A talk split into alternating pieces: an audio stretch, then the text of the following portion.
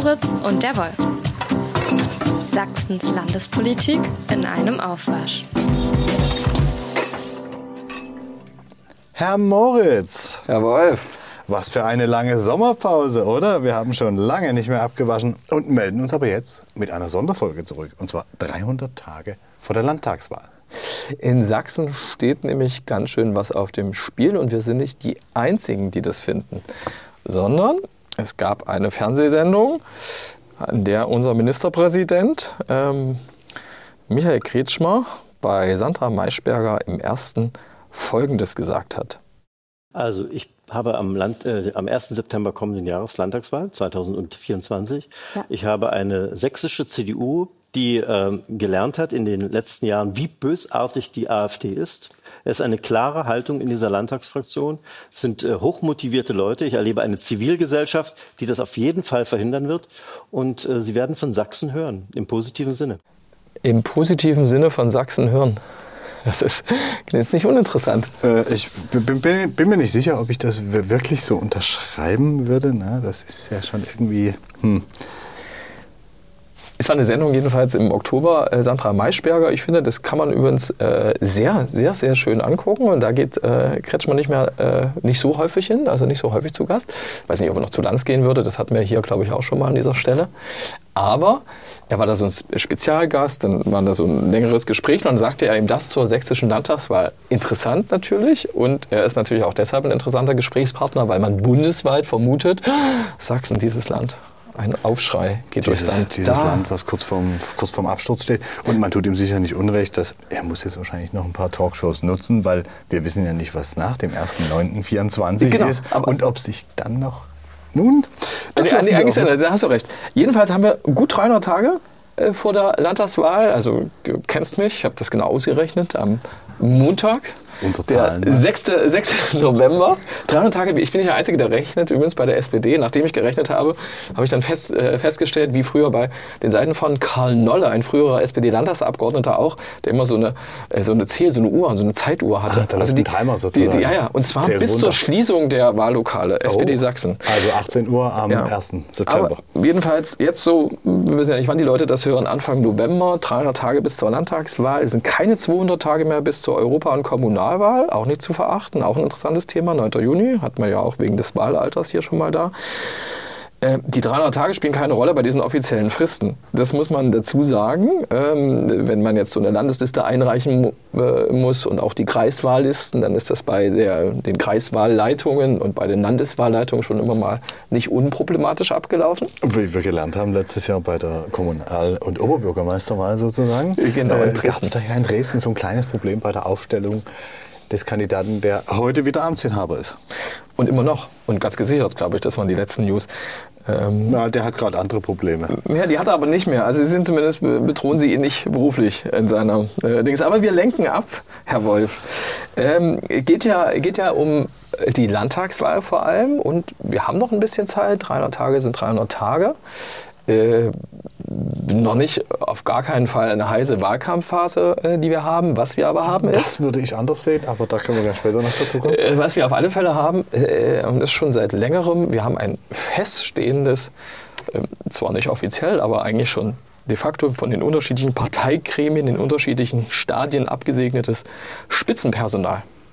Und äh, anhand dessen können wir uns mal lang hangeln. Finde ich, glaube ich, auch gut für Leute, die vielleicht gar nicht so oft in äh, Sachsen, äh, Sachsens äh, Parteien reinschauen. Da gibt es nämlich einige interessante Konstellationen.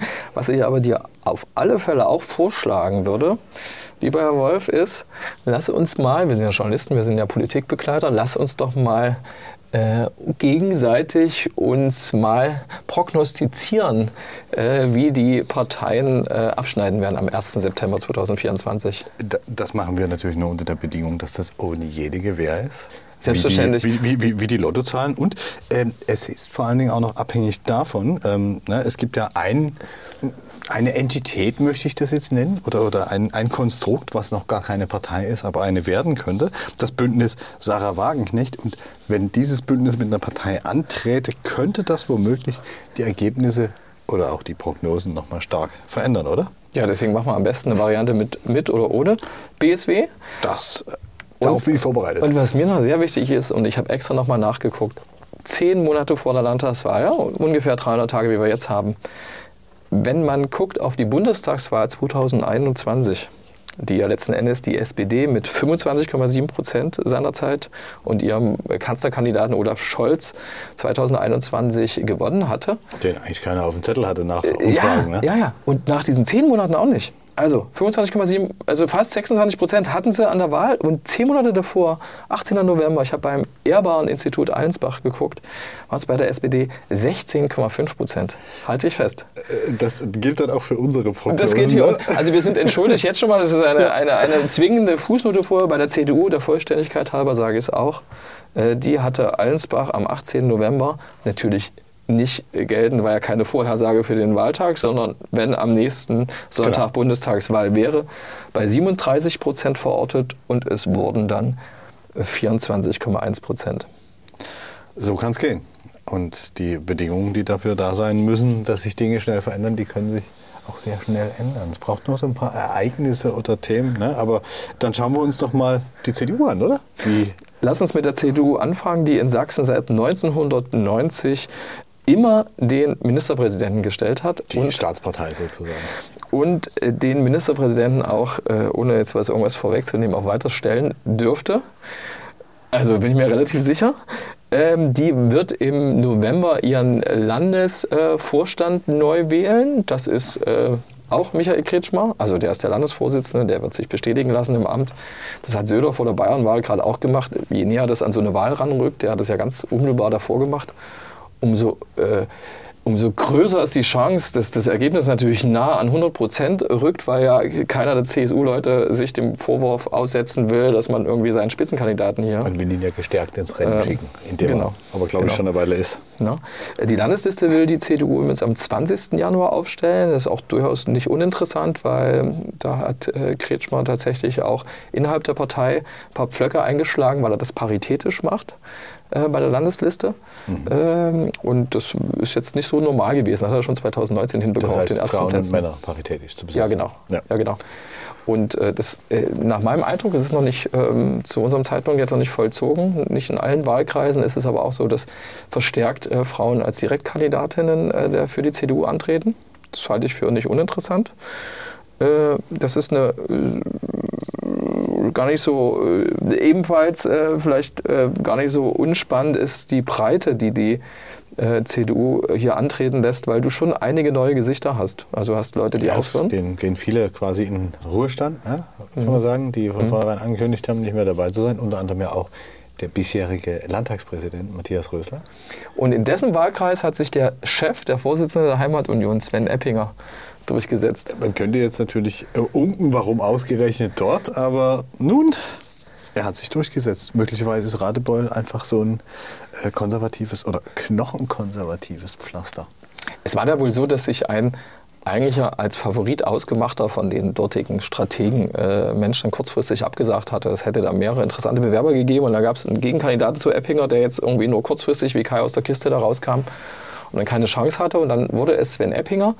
Ob der dann im Landtag landet, wissen wir nicht. Matthias Rösler war auf jeden Fall in dem Kreis, Landkreis Meißen seinerzeit der einzige von vier Wahlkreisen, glaube ich, der seinerzeit für die CDU ja, und dem noch ein Direktmandat bekommen hat. war in den letzten Jahren auch zu beobachten, dass es hier und da von verschiedenen CDU-Parteileuten eine gewisse Nähe auch zu denen von der Heimatunion, seinerzeit noch Werteunion ähm, gab. Ne? Also das, glaube ich, kann man schon sagen über den Landkreis, dass man dort eine größere Nähe hat zu diesem Spektrum.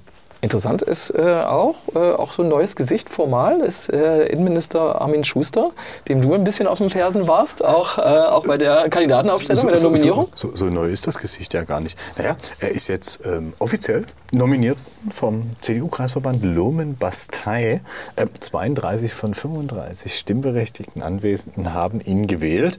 Ähm, das Interesse war überschaubar. Also ähm, Außer den CDU-Lern waren jetzt nicht so viele Journalisten anwesend. Das war aber auch schon so, als er das im Sommer auf der Bastei verkündet hat. Er hat es ja jetzt so in mehreren Schritten vollzogen. Er musste seinen Wohnsitz ändern und all möglichen so Späße, die damit ähm, zusammenhängen. Und ja, wir werden sehen, wie es funktioniert. Er hat sich jetzt kein einfaches Pflaster ausgesucht. Das ist eine AfD-Hochburg, wobei dort die Konstellation jetzt so ist, dass es vielleicht sogar zum Nutzen von Schuster ist, weil der bisherige AfD-Landtagsabgeordnete, der dort direkt gewählt wurde, Ivo Teichmann, der ist ja aus der AfD ausgetreten und tritt jetzt, will selber antreten mit einem anderen Bündnis. Die AfD hat dort noch keinen aufgestellt. Da gibt es also in dem sagen wir mal, rechten Spektrum vielleicht auch noch ein bisschen Bewegung und Stress. Und von möglichen Schwächen, glaube ich, wollen die da auch profitieren. Äh, Schuster wird dort nicht riesige Ergebnisse unter Umständen einholen, aber sie hoffen schon, dass er irgendwie sich auf Platz 1 bei den Direktstimmen er hat als, als, Innenminister gehört er schon zu den populärsten. Ja, und er hat, der hat natürlich den Wahlkreis insofern klug ausgewählt, letztes Jahr Waldbrände, Sächsische Schweiz. Dieser Bereich gehört dem Wahlkreis dazu. Da war er sehr präsent. Da hat er sich so als entschlossener, tatkräftiger Minister gezeigt, wie man das halt so macht, wenn man sich als Innenminister inszeniert. Ne? Und ähm, was man auch wissen muss, der Landkreis Sächsische Schweiz Osterzgebirge hat auch noch eine lange Außengrenze nach Tschechien. Das Thema Migration, da kommen wir ja gleich wahrscheinlich noch drauf, ähm, spielt da auch wenn eine Rolle. Wenn du es für so wichtig hältst? Ich glaube, es ist ein Wahlkampfthema und zwar schon sehr lange, weil der Wahlkampf, ja. ähm, du hast gesagt, heiße Phase ist noch ja. nicht eingetreten. Ich würde sagen, die heiße Phase läuft jetzt schon seit Beginn des Ukraine-Kriegs. Ganz frech gesagt, aber die glühende Phase, die kommt wahrscheinlich jetzt. Was ich tatsächlich so meine damit, was ich mit Wahlkampf ganz klassisch verbinde, ist ja die Straßenschilder, sowas die Straßenbehängte Plakaten, Plakate und so.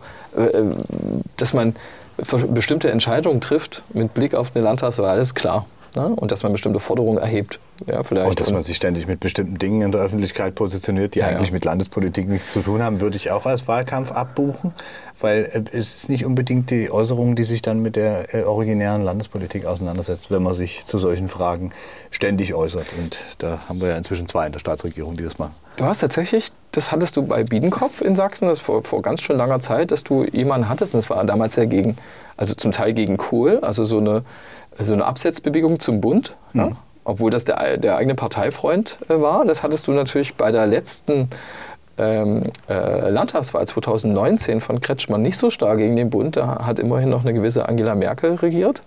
Das ist jetzt natürlich anders. Auch mit dieser Ampelkoalition, äh, Konstellation im Bund. Äh, äh die CDU ist Opposition im Bund. Der sächsische Ministerpräsident ist Bundesvize der CDU und ist schon, äh, positioniert sich schon öfter lautstark in der Öffentlichkeit. Als Bundesopposition gegenüber mindestens zwei Parteien, mit denen ja. er hier in Sachsen ja gemeinsam in der Kenia-Koalition regiert. Jetzt ja? ist aber der Punkt bei den Grenzkontrollen, ich glaube, das haben mehrere Umfragen nach den äh, Wahlen in Hessen und Bayern ja auch gezeigt, wo die AfD ja auch zweistellig äh, jeweils äh, gelandet ist, und zwar sicher, wenn ich es recht weiß. Ähm, äh, dass dass dieses Thema Migration eines der Punkte ist, das die Leute bewegt. Ja, wie, da könnte man jetzt einen kleinen Exkurs machen. Wie entstehen Themen? Wie werden äh, Themen emotionalisiert? Wie werden sie dadurch am Ende auch verbreitet? Ich glaube, das würde zu weit führen. Nur ähm, die Frage ist halt, ja, Migration bewegt. Das Thema Grenzkontrollen findet inzwischen total viele Befürworter, weil es ja so einfach und naheliegend klingt. Wir kontrollieren einfach unsere Grenze und dann kommt ja keiner mehr ungesehen rein. Das ist im Grunde das Motto, mit dem Armin Schuster und auch Michael Kretschmer seit Monaten, wenn nicht seit einem Dreivierteljahr unterwegs sind. Nur, ähm, wenn man sich die Realität anschaut, es wird dann nicht jeder Grenzübergang kontrolliert. Jetzt war doch aber mindestens die unklug. Zahlen, die Zahlenbegrenzung hm? bei der Migration ist damit, darauf, ja. da würde ich mich fast festlegen, die ist damit nicht drin. Gar was nicht. Du, was du machst, ist auf alle, ich, ich habe äh, Schuster und auch Kretschmer, aber vor allem Schuster auch so im Ohr, dass er natürlich vor allem meint, ey, das ist so ein Zeichen, ein Signal äh, so an die Schleuser und dass sie das immer so verstehen und verstanden haben wollten als ein Instrument von mehreren Sachen. Interessant ist ja, finde ich, vielleicht strategisch auch nicht so ganz so günstig gelaufen. Das nennen sie Faeser, die äh, Spitzenkandidatin der SPD in, in Hessen, Hessen, die da ja auch äh, verloren hat, dass die am Tag nach der Hessenwahl, also oder kurz danach, war plötzlich eben diese Bereitschaft des, der Bundesregierung da, offenkundig eine Absprache, da das zu machen, was man vorher abgelehnt hatte. Also es gibt auch noch eine andere Lesart. Ähm, hm? Es gab eine Wahl in Polen vor kurzem, wo es darum ging, ob die PiS-Partei weiter den äh, polnischen Rechtsstaat kaputt macht und Europa beschädigt. Und ich kann mir vorstellen, dass ein Teil der Erwägung auch darin begründet liegt, dass man äh, denen keine quasi äh, Vorlage geben wollte, indem man jetzt Grenzkontrollen einführt, weil die PIS-Partei, das sollte man vielleicht an der Stelle auch erwähnen, hat gern Wahlkampf und krasse mhm. Reden gegen Deutschland geschwungen, um die Leute hinter sich äh, zu vereinen. Grenzkontrollen, die polnische Pendler jetzt behindert hätten, da hätte man wieder sagen, guck, seht her, die Deutschen und so weiter. Also will ich nicht ausschließen, dass, es, dass das auch eine Rolle spielt. Mhm. Ne? Und das mit dem Signal an die Schleuser, ja, ja, klar. Das wird geredet. Ne? Aber äh, was geredet wird und Realität ist, finde ich, ist immer noch ein Unterschied. Da muss man bei der Politik auch immer sehr genau hingucken. Und was die Schleuser angeht, hm, ich weiß nicht, ob die wirklich äh, keine Nachrichten hören. Also die, die wenigsten ähm, fahren da wirklich noch rein. Das müssen Leute sein, die blind ihrem Navi folgen und nicht merken, oh, das ist die Strecke mit der offiziellen Grenzkontrolle. Also mir haben bei einer Recherche ganz viele Bundespolizisten ein anderes Bild gegeben. Und einer hat gesagt, also ehrlich, wenn der Schuster sagt, Schleusersignal, ähm, die müssen ja mit Klammersack gepudert sein, wenn die ähm, noch in unsere Kontrollen reinfahren.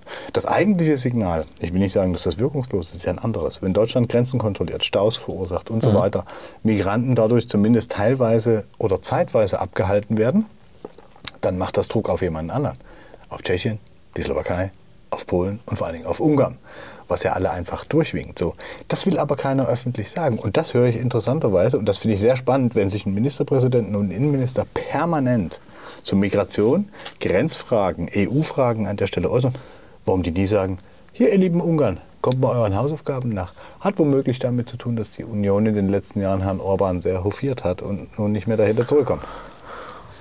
Das, ja, finde ich jetzt ganz ehrlich zu kurz gesprungen, weil das wäre mir dann egal als äh, Sachsen. Ich glaube, das Problem mit, ähm, mit den, äh, also mit der Unterbringung von Leuten, die, die kommen, Migranten, das war ja nun irgendwie äh, greifbar. Schuster hat sehr glaubhaft davon äh, gesprochen. Vielleicht hat er ein bisschen übertrieben, wenn er sagt, dass er jeden Tag irgendwie so Post bekommen hat von Landräten oder Bürgermeistern, aber dass die ein Problem haben. Äh, scheint ja schon der Fall zu sein. Jetzt ist ein Mittel der Punkt und ich finde, darauf müssen wir achten, also als Journalisten so.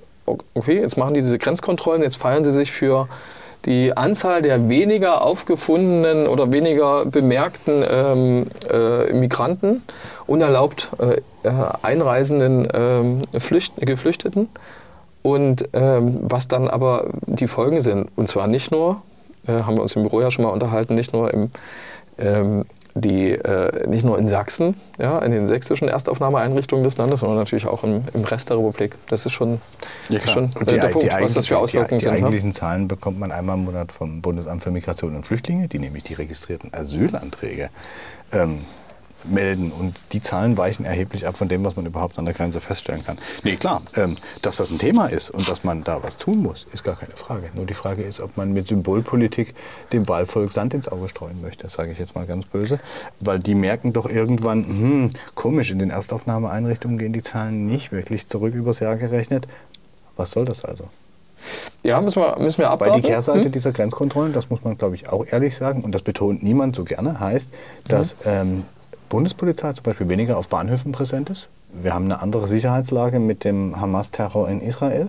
Das, ähm, Im Sicherheitsbereich hört man da durchaus, äh, das ist fast vergleichbar mit der Attacke auf Bataclan, den Konzertsaal in Paris 2015. Danach rannten hier robuste Streifen, so nannte sich das, mit MP durch die Gegend, um sicherzustellen, dass sowas nicht passieren kann. So, die Hamas-Demos in Deutschland, wenn man sich das anguckt, ähm, da ist ein gewisses Potenzial drin.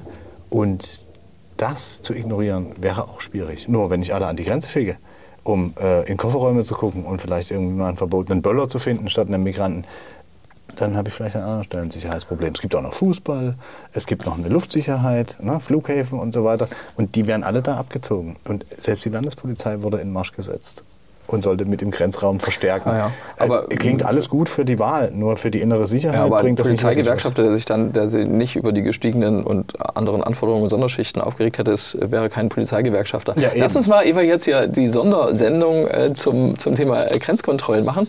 Das Spannende ist, glaube ich, auch, auch für die Landtagswahl, wie weit wird dieses Thema Migration auch bis dahin noch die Leute beschäftigen? Also wird, wird, wird das noch präsent sein? Ja?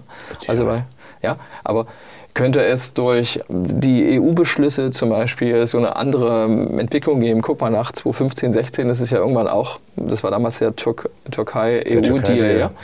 Ähm, Gibt es so andere Bewegungen, aber du hast recht, die internationalen Unruheherde, so nenne ich es mal euphemistisch, äh, ja, Nahost, eine Million Ukraine. Ukra eine Million Ukraine-Flüchtlinge in Deutschland, die eine Weile bleiben werden. Mhm. Ich glaube, das wird weiter ein Thema sein, was relativ dominant sein wird, Migration wir wollten uns ja Zahlen um die Ohren hauen. Ja. ja. CDU.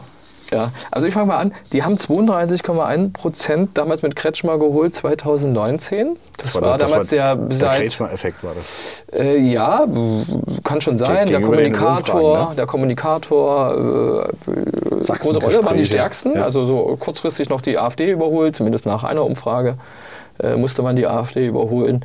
Ich glaube tatsächlich, dass sie, ähm, also so habe ich es in meiner derzeitigen, nach meiner derzeitigen Auffassung, wir haben vorhin bei Scholz ja gehört, was das heißt, ich habe sie tatsächlich bei mir äh, unter 30 Prozent taxiert auf 29 Prozent und zwar egal, ob äh, das BSW antritt oder nicht. Du glaubst wirklich, dass die CDU gar keine Federn lassen muss, wenn äh, Sarah Wagenknechts Partei vielleicht doch antritt? Ich habe äh, Spannend. in diesem Fall, vielleicht, äh, guck mal, das ist ja so eine, so eine gerade Prozentwert. Ich glaube tatsächlich, dass das nicht so maßgeblich für die Leute äh, ist, die die die CDU wählen, weil wir wissen, dass Spitzenpersonal total wichtig ist. Du hast einen Amtsvorteil als Ministerpräsident und die Leute, die den Kretschmer einfach kennen, sind übrigens auch nicht weniger als 2019, die den bundesweit wahrnehmen, die das toll finden, wie er so Flagge hält äh, und wie er so Position hält, wie er auch mal störrisch, äh, und das meine ich nicht mal negativ, äh, da einfach bei seiner Meinung bleibt. Das meine ich jetzt wirklich nicht negativ, ja, sondern einfach so Klar. sich quasi gar nicht so seinen eigenen, ähm, seinen eigenen Standpunkt verschafft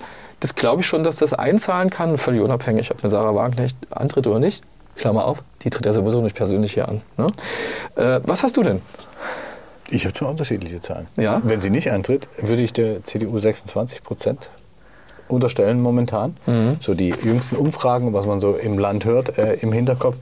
Nicht viel mehr, weil die AfD äh, auch in Vorumfragen gegenüber früheren Wahlen deutlich höher liegt. Und wenn wir uns die Entwicklung der AfD angucken, das können wir gleich beim Punkt AfD nochmal abarbeiten, sieht man einen stabilen Stimmenzuwachs.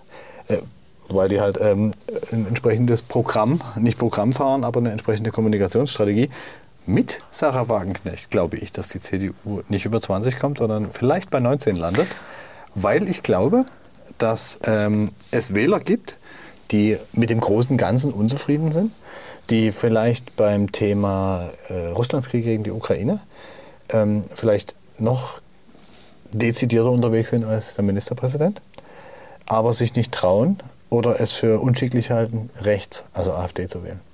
Und ich glaube, von denen wird die CDU auch ein paar verlieren. Bin ich mir, bin ich mir echt ziemlich ich, sicher, ich, weil, weil, weil Wagenknecht ne, und wir, wir, summieren das jetzt einfach unter Wagenknecht oder BSW, ähm, hat ja nochmal eine andere Position zu Russland. Ne? Da wird zwar auch so feigenblattmäßig irgendwas erzählt von ja und böser Angriffskrieg und so weiter, aber und dann sind plötzlich alle Seiten schuld.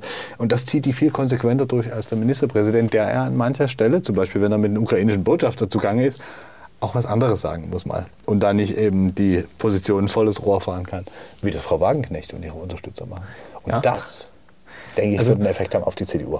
Ich halte, halte, halte 20 Prozent für die sächsische CDU in, im Freistaat für eine völlige Verkennung der, der Lage. Das möchte ich mit meinem, meiner Verwunderung äh, Ausdruck verleihen. Und lass uns mal an dieser Stelle vielleicht zur AfD wechseln, mhm. wenn es okay ist, weil die AfD, äh, die in, in Sachsen äh, schon seit 2019, äh, nämlich seit der vergangenen Landtagswahl, wo sie 27,5 Prozent bekommen hatte, den Oppositionsführer stellt mit Jörg Urban im ähm, Landtag ähm, ein für AfD-Verhältnisse auch bundesweit schon bemerkenswerte personelle Konstanz an der Spitze hat. Äh, Jörg Urban. Und ich glaube, das ist nicht schädlich für die AfD. Äh, und ich will aber erstmal, bevor wir uns hier Zahlen um die Ohren schmeißen und vielleicht nochmal? Ich habe gedacht, die, die, nehmen, die nehmen wir gleich mal vorweg. Hm? Die Zahlen vorweg? Aha. Okay, bevor ich Urban äh, einspiele, jetzt fängst du mal an. Ich habe einen Unterschied gemacht zwischen äh, mit BSW und ohne BSW. Ich auch. Ohne die glaube ich, dass es Richtung 33 Prozent gehen könnte. Mhm. Also ein Drittel mhm. mit der Gefahr einer Sperrminorität. Ähm, mit BSW geht es runter, vielleicht 27, vielleicht sogar noch ein bisschen weniger, aber ich habe mit 27 aufgeschrieben, weil ich glaube, dass nicht zu viele von ganz rechts, auch wenn das die Hoffnung vieler ist, wenn Wagenknecht antreten würde oder eine Partei, ähm, die quasi von ihr geprägt ist, ich glaube, am Ende sind es nicht so viele, weil es einfach zu viele gefestigte, in ihren Einstellungen gefestigte Menschen inzwischen gibt. Das zeigen viele Umfragen und Studien, die auch so ein bisschen rechts ticken oder sehr rechts ticken und die schon aus Überzeugung wählen und nicht mehr nur aus Protest. Tatsächlich habe ich auch nicht so einen großen Anteil, so einen Unterschied gemacht. Ich habe die AfD bei 30 Prozent taxiert, was für Sachsen ein, äh, eine Landtagswahl ein Rekord wäre.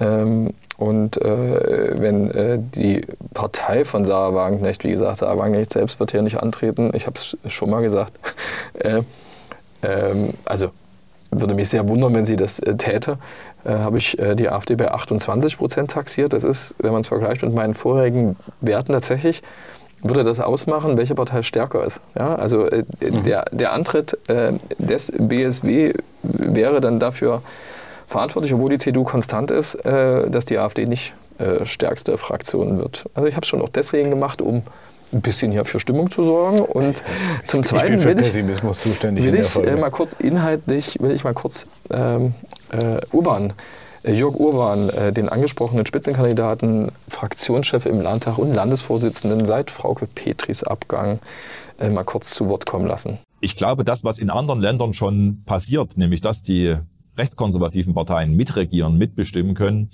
das zeigt uns, dass das möglich ist. Und wir wollen natürlich dafür sorgen, dass wir möglichst bald in Sachsen auch eine rechte, blaue, konservative Politik haben, damit unser Land richtig profitieren kann. AfD-Regierungsbeteiligung sollte eigentlich als Standortfaktor eher positiv sein als umgekehrt. Dieses sollte, was er gesagt hat, das hat er äh, in seinem Format, im Format, was er als Fraktionschef äh, anbietet, ähm, im Landtag sitzt er dann so.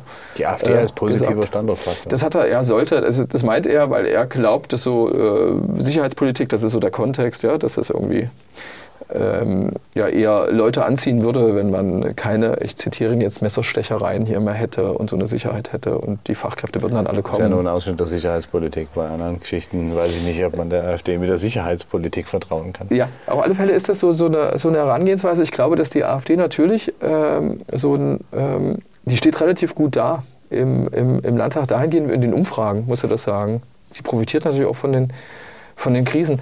Was ich, gerade was wir ganz am Anfang gehört haben, was ich nicht glaube, und das hat uns übrigens der SPD-Chef Henning Hohmann ja seinerzeit auch im, im Interview äh, gesagt, vor ein paar Monaten schon, dass die CDU bereit sein wird, mit der AfD ähm, ein, ein Bündnis einzugehen und dass es zu Schwarz-Blau in Sachsen äh, kommt.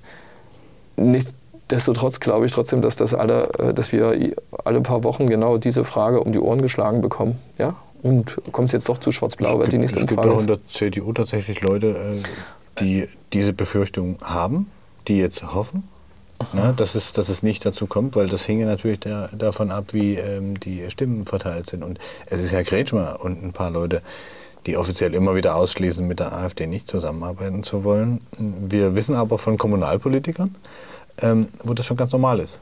Oder die auch sehr ähnliche Positionen ganz öffentlich teilen, so Richtung östlich von Dresden. Was, das Spannende immer ist, natürlich ist so, wenn man immer von AfD-Position AfD-Politik redet, ist ja auch so ein Vorwurf, den man gerne Kretschmer macht, äh, würde nur die AfD-Position übernehmen.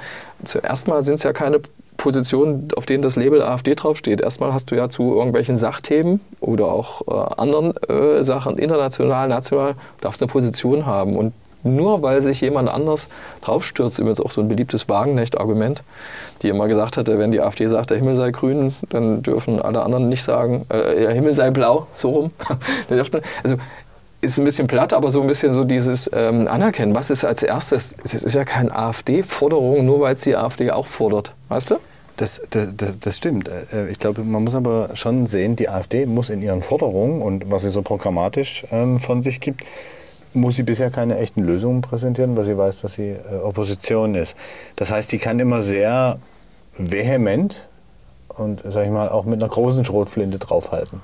Ähm, ich glaube, es besteht die Gefahr, wenn man jetzt als Regierungspartei wie die CDU diese Positionen auch teilt, man kann die Themen ja äh, selber als kritisch identifiziert haben, ähm, man kann dann halt nicht unterwegs sein damit, dass man keine Lösung hat.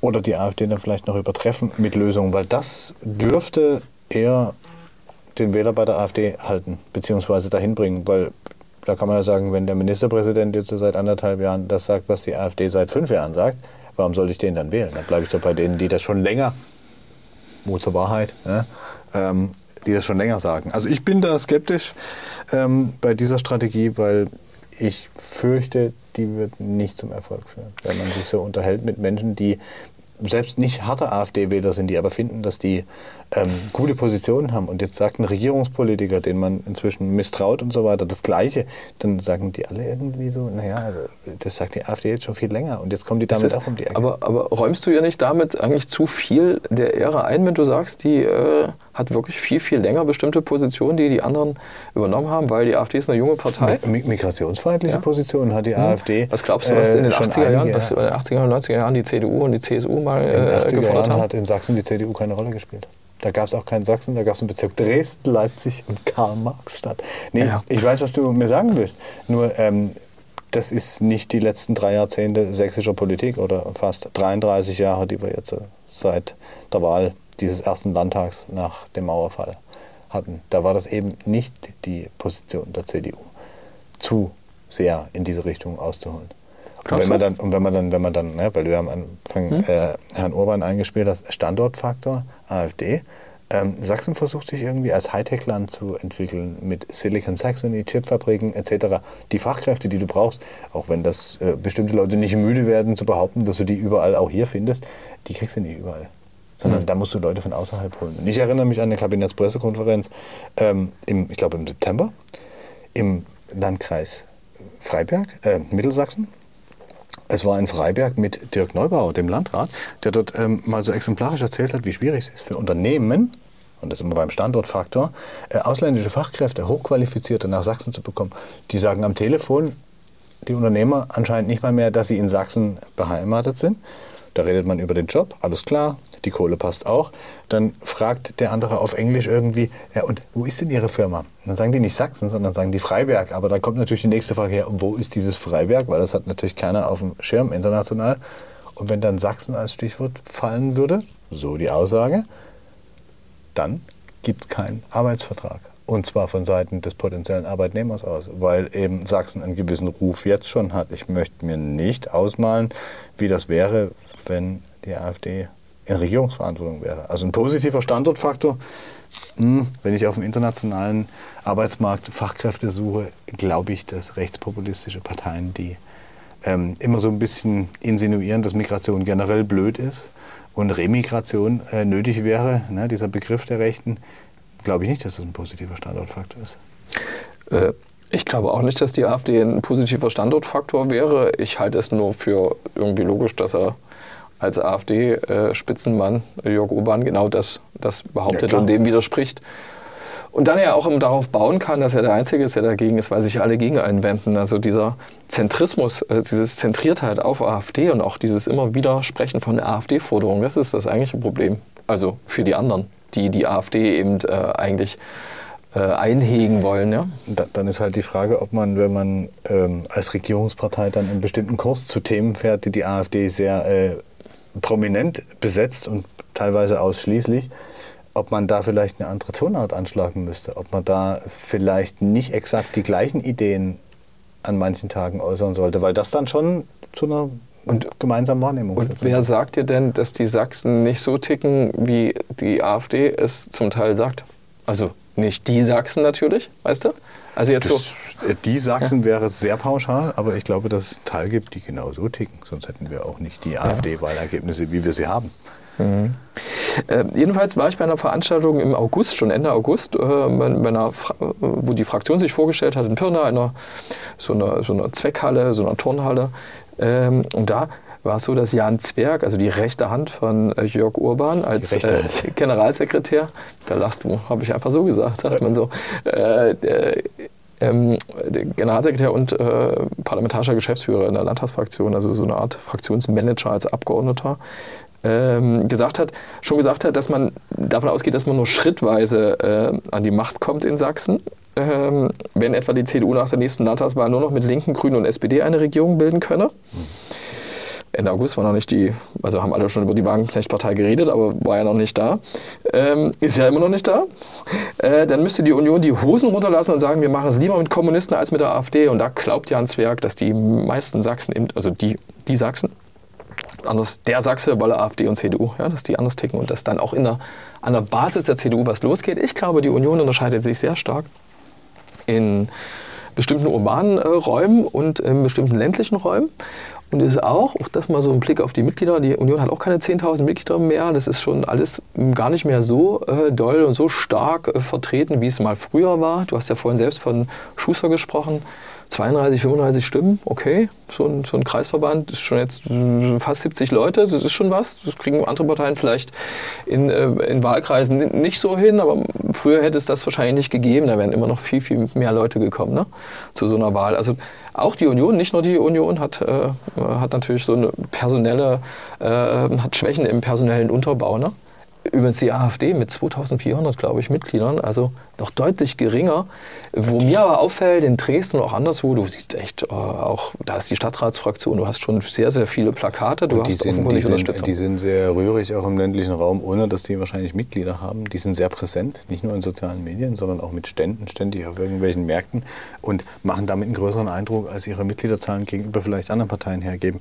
Ähm, ich wäre mir da auch unsicher, was Herrn Zwergs Einschätzung angeht, weil ähm, wenn man sich die Wahlergebnisse von 2019 anguckt, da wurde ja in der Analyse danach durchaus festgestellt, dass viele, die da den Kretschmer-Effekt hervorgerufen haben gegenüber den Vorumfragen, ja die CDU ja auch zum Teil gewählt haben, um die AfD zu verhindern, um die CDU zum Stärksten Ja, zu machen. nicht zu verhindern, sondern um die, genau, weil sie, aber das finde ich auch so ein vorsinnflutliches äh, Politikverständnis, so dieses, um zu verhindern, dass man, das spricht so ein bisschen aus Dass dem, die was du- AfD stärkste Kraft wird, glaube ich, war damals ja, das Ding, ne? Ja, So. und das hast du natürlich übrigens auch, das ist der Einfluss von diesen, diesen, diesen Umfragen immer, ja, was Mhm. wir jetzt ja auch äh, spielerisch mitmachen, äh, dass du, wenn du so einen Zweikampf darstellst, dass du als kleine Partei, als kleinere Partei echt ein Problem hast, ja, in so einem Elefantenrennen. Und lass uns doch mal zu den kleineren Parteien kommen. Kleiner. Ich würde vorschlagen, wir reden als nächstes über die Linke. Oh, eins, ein, ein, ein Du willst Punkt, noch was sagen? Ja, ein Punkt, ein Punkt finde ich noch wichtig, weil der was zu den AfD-Ergebnissen erklärt. Ähm, nämlich, eins muss man auch sagen, die NPD, an die erinnert sich heute fast keiner mehr. Na, nur du, jeden Tag im Büro. Hm, na, nicht jeden Tag, aber jeden zweiten. Ähm, die war 2019 nur noch mit 0,6 Prozent dabei, also lief unter äh, ferner liefen. Die war aber 2014 noch bei 4,9 und äh, 2004 äh, zu meiner großen Scham damals in der Fremde ist sie mit fast 10 Prozent in den Landtag eingezogen. Die Menschen, die die NPD gewählt haben, die sind noch da. Nicht alle, werden manche gestorben sein. Äh, womöglich. Aber äh, das, ähm, Aber der Anteil wissen wir, bei welcher Partei der möglicherweise gelandet ist. Das werden nicht die Grünen sein. Baden-Württemberg fällt mir ein und Dings. Aber ich möchte Ah, nicht auf diese anderen. Ich, möchte, nee, ich möchte nicht auf die anderen Länder, Bundesländer, die äh, auch NPD, ich glaube in den 70er oder 60er Jahren im, im Dings da. Ich will das ja auch gar nicht kleinreden und so, völlig klar. Ich finde nur, die ist kein Faktor mehr. Ne? Also du müsstest Nee, eher, da müsste man eher über die. Freien Sachsen äh, sprechen, von denen Genau. ich gar nicht weiß, ob die antreten wollen oder nicht. Habe ich in meiner Rechnung nicht dabei übrigens. Also maximal unter Sonstigen. Lass uns auf die Linke kommen. Äh, erstes Novemberwochenende wird Spannendste das. Partei dieser Zeiten, oder? Oder Äh, mit die ne, spannendste. Mit, ist, ist, sie, ist sie spannend, ja. Ist, ähm, ist äh, 2019 äh, mit 10,4 Prozent gewählt worden, hatte sich damals als Fraktion fast halbiert. Sind Mhm. nur noch 14 Leute, vorher waren es 29 äh, nach 18,9 Prozent. Ist, ist schon eine Krisenzeit. die Und war damals, eine große Opposition. ja, ne? ja, ja, in Sachsen lange Oppositionsführer gestellt, der Fraktionschef. Hat damals schon übrigens auf Doppelspitze gesetzt ähm, und äh, die, äh, uns eher so als Landespolitik äh, ähm, hier in Dresden präsent ist ja meist Susanne Schaper, das ist die Landesvorsitzende, weil sie Sozialpolitikerin ist, Sozialausschuschefin und im Landtag einfach eine tragende Rolle spielt und ihr, ihr Co-Vorsitzender, ihr ähm, äh, ist kein Schattenmann, äh, Stefan Hartmann, äh, zehn Jahre älter, ist ähm, weniger jetzt hier in, in, in, Dresden in der Landespolitik präsent, ist aber an ihrer Seite und die beiden, die wirklich aus unterschiedlichen Lagern äh, kommen in der Linkspartei, haben ähm, versucht damals vor ähm, vier Jahren, als sie zusammen angetreten sind, und dem ging auch so ein Prozess voraus, dass sich Lager zusammengesetzt haben und verhandelt haben, wer kommt jetzt hier an die Parteispitze und wir müssen äh, versuchen, jetzt diese Partei zu retten. Da war der, La äh, der, der Ernst der Lage der, der Partei eigentlich schon klar. Und ich habe was rausgesucht, um äh, jetzt mal nicht äh, Susi Schaper, sondern ähm, Stefan Hartmann, äh, der kurz was zu seiner Bewerbung im letzten Jahr auf dem Erfurter Parteitag in den Bundesvorstand was gesagt hat. Was ganz kurz ist, was ihn erstmal verortet und damit wir ihn mal hören. Gemeinsamkeit entsteht nicht durch Appelle, sondern, das sage ich als Marxist, es ist nur die gemeinsame Arbeit, in der die Gemeinsamkeit am Ende entsteht. Das können wir Linke, das ist unser Angebot, das ist mein Angebot. Danke für die Aufmerksamkeit. Susi Schaper und, also Susanne Schaper, die Parteifreunde nennen sie Susi Schaper, ähm, äh, und Stefan Hartmann sind eben äh, nicht nur, wir nehmen das vor dem Wochenende auf, äh, aber äh, sie werden ganz sicher zum, zu den äh, beiden am, am, Samstag in Chemnitz ähm, äh, werden sie zu den nicht nur als Landesvorsitzende bestätigt, gibt es keine Gegenkandidaten, sind nicht in Sicht, und, äh, sondern sie werden auch, weil es da auch keine äh, anderen Kontrahenten gab, sie werden die Spitzenkandidaten sein ähm, zur Landtagswahl. Ähm, und haben das, ich weiß nicht, ob du gezählt hast, wie oft er gemeinsam gesagt hat jetzt. Sehr, sehr oft. Ja? Sehr oft. Ich fand den Marxisten auch toll. Das war der Grund, warum ich diesen O-Ton ausgesucht habe. Wir waren äh, in Erfurt äh, die Bewerbungsrede. Erinnert mich äh, irgendwie an Kindheitstage. Da hat der Marxismus noch eine Rolle gespielt. Äh, ist jedenfalls, also ist spannend, ist ein Existenzkampf, den die vorher schon aus, ausgerufen haben. Der sogenannte sächsische Weg, als den sie ihren gemeinsamen Gang, hey, wir kommen aus unterschiedlichen Lagern, aber wir gehen das zusammen hat auch Parteifreunde überrascht, wie die zusammenhalten. Ja? Und die waren da zusammen durch. Aber vor einem Jahr noch gemeinsam, gemeinsam hat, hat sie natürlich nicht davor ähm, geschützt, die ganze Partei äh, diese Abspaltung äh, jetzt hinnehmen zu müssen.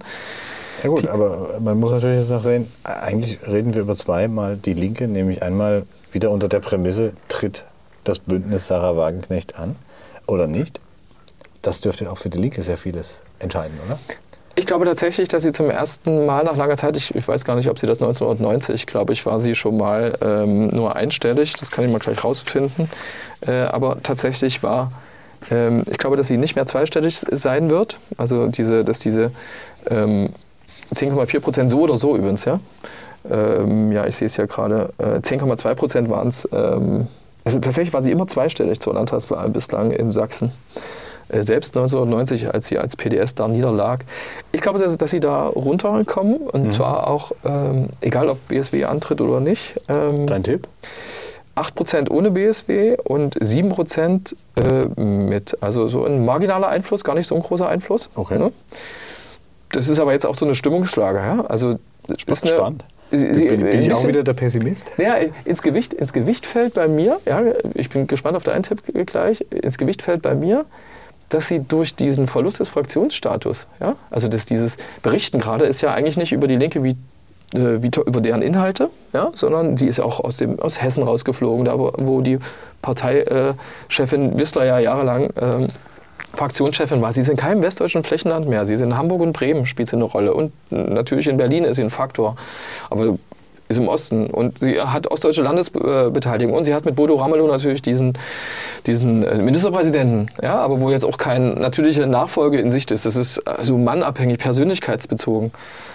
Und da glaube ich, dass das wirklich nachteilig für die auswirkt. Ich glaube aber nicht, dass es so einen großen Aspekt ist. Das siehst du ja durch den marginalen Unterschied 8 und 7 Prozent. Ja? Das ist nicht ja, so wir haben uns ja schon über das Stimmverhalten der Sachsen unterhalten und ich glaube, äh, du hast da auch einen Punkt. Und äh, manchmal ist es auch vielleicht sehr unwegbar, aber bei mir wäre die Linke in meinem Tipp ähm, ohne das Bündnis Sarah Wagenknecht auch einstellig mit 9 Prozent. Aber so, wenn BSW antritt, glaube ich, dass die es nicht mal reinschaffen in den Landtag. Da würde ich ihnen noch drei geben.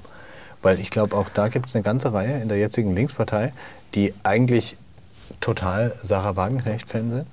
Aber bisher ist Wagenknecht in der Linkspartei gewesen. Und das könnte Abwanderungsbewegungen auslösen. Also, Aber meinst du, die Leute, die gesagt, sie gewählt ohne haben? Gewehr. Und ich würde, mich, ich würde mich freuen, wenn manche meiner pessimistischen äh, Überlegungen so nicht eintreffen. Aber ich halte es auch nicht für ausgeschlossen. Ja, es wäre total ausgeschlossen. Aber der Punkt ist, hast du die Leute gemeint in der Partei selbst? Das sind so 6000 äh, Mitglieder ungefähr? Ich Oder Wähler. die Wähler, ja? Ich denke Wähler. Wähler. Äh, Wählerstimmen kommen durch Wähler. Ne? Und, du hast, ja, du hast recht. Und die haben natürlich, äh, hatten die eigentlich, was, was ich einfach glaube. Und die, und die Bindung des, ja, der Wähler ja. an Parteien, äh, wenn man sich das über die letzten Jahre anguckt, die, sind, die werden immer schwächer. Aber weißt du, ja, da kannst du recht haben. Also die Bereitschaft zum Wechselwählen ist noch du, ausgeprägt. Wenn du ein Wagenknecht-Fan warst, hast du in den letzten, spätestens zur letzten Bundestagswahl 2021, ja, schon mitbekommen, hey, die Partei wird dort, die spielt ja da äh, am Rand, die wird ja quasi schon Rand. Also Wagenknecht-Fans, die trotzdem die Linke gewählt haben, ja, mhm. boah, weiß ich gar nicht, wie, wie groß dieser Faktor ist. Das ist das eine. Und das nächste ist, dass, ähm, dass die, die jetzt in der Partei sind, die ja auch immer noch personell verwurzelt sind, also mit diesen 6000 Leute bislang, ja, 6100 waren es irgendwie am 10. Oktober, 6108 sagte äh, die Partei äh, zum Pressegespräch vom Parteitag, ähm, dass das noch ein Pfund ist, was erstmal alle äh, andere hinkriegen müssen. Das ist immer noch die zweitgrößte Partei in Sachsen nach der, nach der Union. Ja? Natürlich aus historischen Gründen irgendwie. äh, links. Und möglicherweise auch äh, jetzt so mit so einem Wandel begriffen. Die Neueintritte sind vor allem 20- bis 50-Jährige.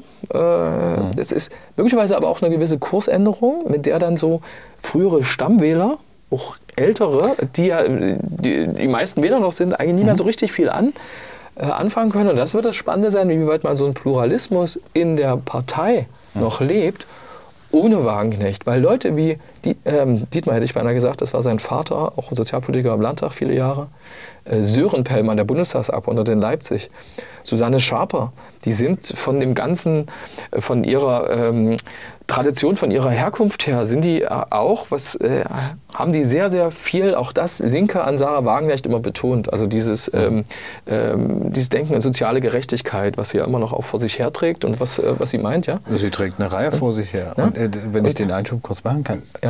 Bin ich bei dir. Die wird nie die Partei verlassen, würde ich damit sagen. Ja, klar. Mhm. Nur die Sache ist die, selbst die AfD hat das Potenzial einer Wagenknecht-Partei oder einer Sarah mhm. Wagenknecht erkannt und sie ja auch schon eingeladen.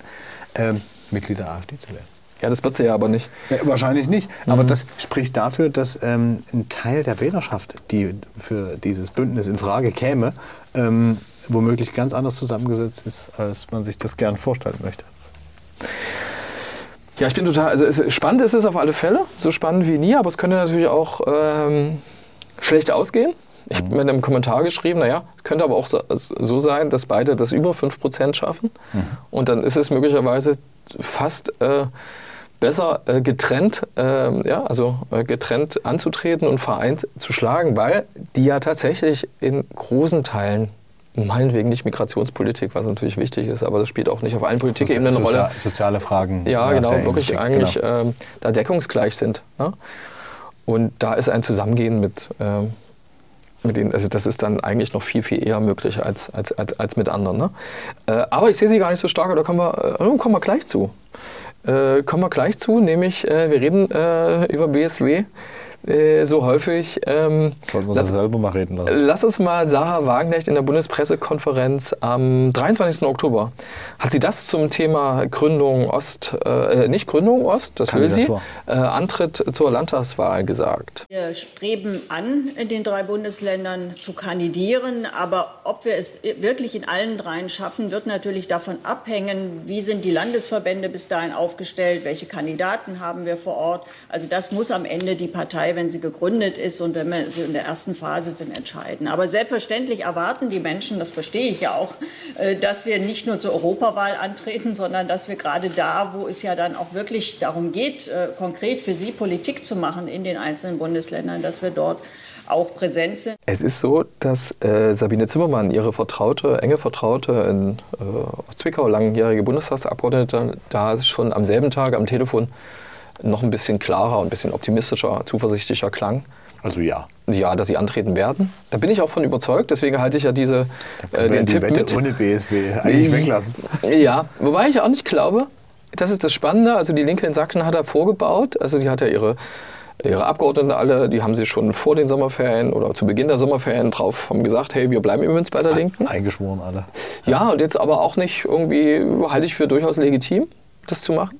Klar. Und ich glaube auch, dass es eine große Verbundenheit bei Basisleuten ist, die zum Teil ja so lange in dieser Partei äh, war, die früher SED hieß, dann PD, äh, SED PDS, ja, und dann zur Linkspartei wurde nach dem Zusammengehen mit, mit der WASG, dass die nicht, nicht gehen. über Mitglieder wieder, ne? Ja, ich rede, rede, über die Mitglieder, ja. Genau, ja, ne, da, hm? da, da habe ich auch gar nicht so große Zweifel. Ich denke eher an die Wähler und da... Ja, ja der Name, der Name Wagenknecht. Wagenknecht ist, ist wenn, wenn, wenn du dir, guck dir allein die letzten zwei Jahre alle möglichen Krisen an. Ne? Mhm. Ähm, wer ist immer mit dabei gewesen oder sehr häufig mit einer abweichenden, kontroversen, vielleicht vermeintlich sehr ostdeutschen Meinung? Es war Sarah Wagenknecht.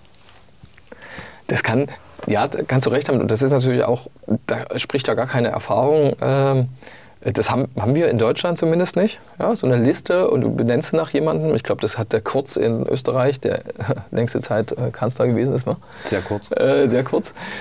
Großer, großer Karlauer äh, von dir. Äh, aber die, der hat, glaube ich, seine ÖVP hatte der Liste kurz oder so. So sind die angetreten mal. Und hatte da aber so einen triumphalen Erfolg, wenn es recht weiß. Also so dieses, dieses Personalisieren total.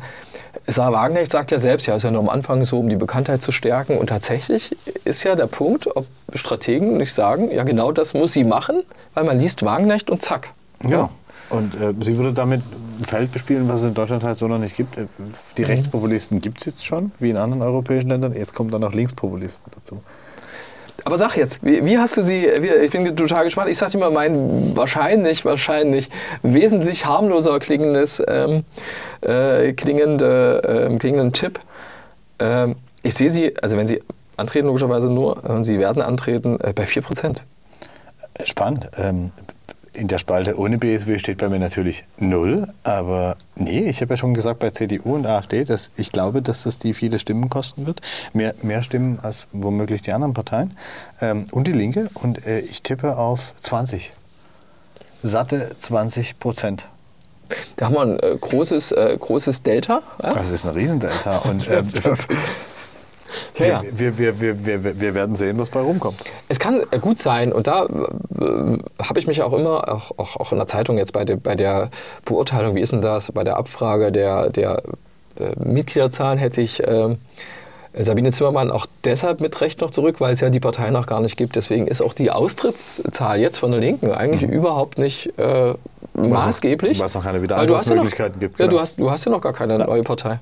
Und wer dann das anführt, ja, das ist genau der Punkt. Und da wird es darauf ankommen, ob es da so ein paar Prominente gibt. Ob, und nicht nur Prominente um des, der Prominenz willen, sondern eben auch Leute, die was auf dem Kasten haben. Also wenn ich einen Fabio De Masi, äh, äh, Wirecard-Jäger äh, äh, von, von Scholz, ja, glaube ich, im Untersuchungsausschuss ein, äh, folge ich auf Konzern, Twitter. ja, ja, ein, ein sehr, sehr interessante, Mhm. interessante Beiträge, was der macht. Und der sagt das auch, der bürstet auch gegen den Strich. Also ich habe auch ein bisschen was dagegen, irgendwie Wagenknecht immer gleich wegen des ähm, Linkspopulismus äh, einen äh, ungehörigen Beitrag ähm, äh, in diesem Parteienspektrum äh, vorzuwerfen, ja, weil das natürlich interessant ist. Äh, Oh, was nee, hast, du, nee hast, hast du nicht gemacht, aber war, glaube ich, das Presseecho allgemein war so ein bisschen war eher negativ, wovon sie im Zweifelsfall auch profitiert. Ne? Und, Ähm, und im, nicht nur im Presseecho, sondern auch im Parteienecho war ja zu hören, dass man äh, im Grunde unterschwellig hofft, dass Wagenknecht der AfD Stimmen abkriegt. Ja. Aber ob Ja, das ja, in dem. Maße geschehen kann, habe ich große Zweifel. Das stimmt, also bei den, Also anderen Parteien, bei den anderen Parteien, da glaube ich ja auch, guck mal, da habe ich ja vorhin noch diesen Unterschied von zwei Prozentpunkten gehabt, ja, also 28 zu 30 Prozent bei der AfD. Ich sehe sie trotzdem, weil ich glaube, dass die Leute dann doch gucken, wer steht denn hier auf dem Zettel. Und du hast die Europawahl vorher, das müssen sie auch erstmal hinkriegen. Ja? Da ist ja, aber zum Beispiel Kri- Sarah die, die, die Krisen werden aber nicht weniger. Und ähm, Weißt du? Landtagswahlen, Ja. Mhm. Landtagswahlen, Kommunalwahlen, Europawahlen werden gern immer mal zur Abstimmung, nicht selten, ähm, über die Bundespolitik ähm, genutzt. Mhm. So, und äh, was soll sich an der Konstellation ändern? Der Krieg gegen die Ukraine wird noch nicht zu Ende sein. Wie es in Israel aussieht, wissen wir auch nicht. Wie es mit deutscher Energiesicherheit aussieht, wissen wir vielleicht im Winter, nach dem Winter. Möglicherweise bleiben da Erinnerungen zurück. Ähm, all das hat einen Einfluss. Und wenn Wagenknecht sehr präsent ist, braucht man auf, der, auf dem Wahlzettel dann nur gucken, Bündnis Sarah Wagenknecht oder wie auch immer diese Partei dann heißen soll. Und ja, genau, die sagt es immer richtig. Also nee, würde ich, würde ich wieder einen Pessimisten machen Du Stelle. brauchst Personal, du brauchst irgendwie Kriegen die, schon Leute. kriegen die.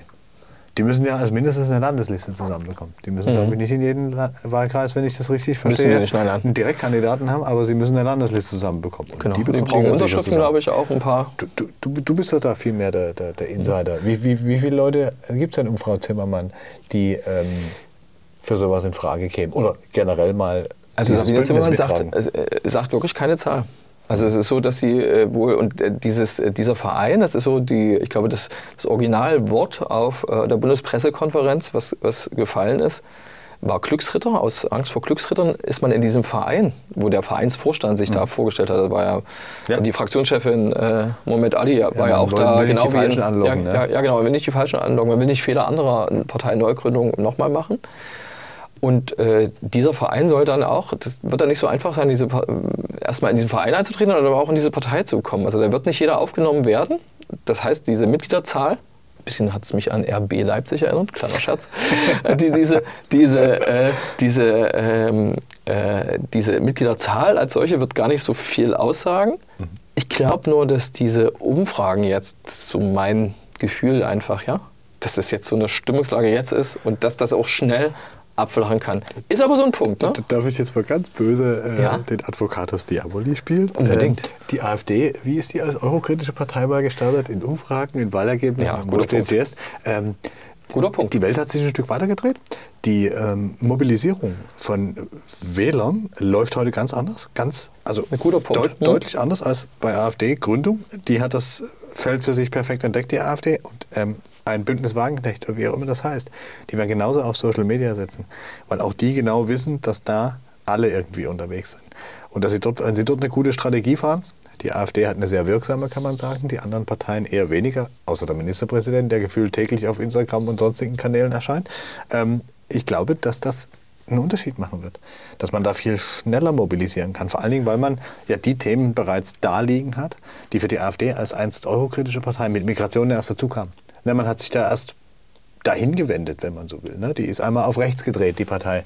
Von damals, heute würde man sagen, das waren Hardliner in der FDP, vom, vom, vom Denken her, die die Partei gegründet haben, ne? so wirtschaftspolitisch gesehen und so weiter. Und das hat sich ja in eine ganz andere Richtung gedreht. Weißt du, was ich aber glaube? Dass so solche, dass auch das Überpacen, also dieses, also erstmal glaube ich, dass Medien eine große Rolle spielen. Also man muss gucken, wie das in Talkshows weiterläuft. Ja? Eine Sarah Wagenknecht wird die oft eingeladen, Frau Petri seinerzeit war dann irgendwie nicht mehr präsent, ja, mit ihrer blauen Partei.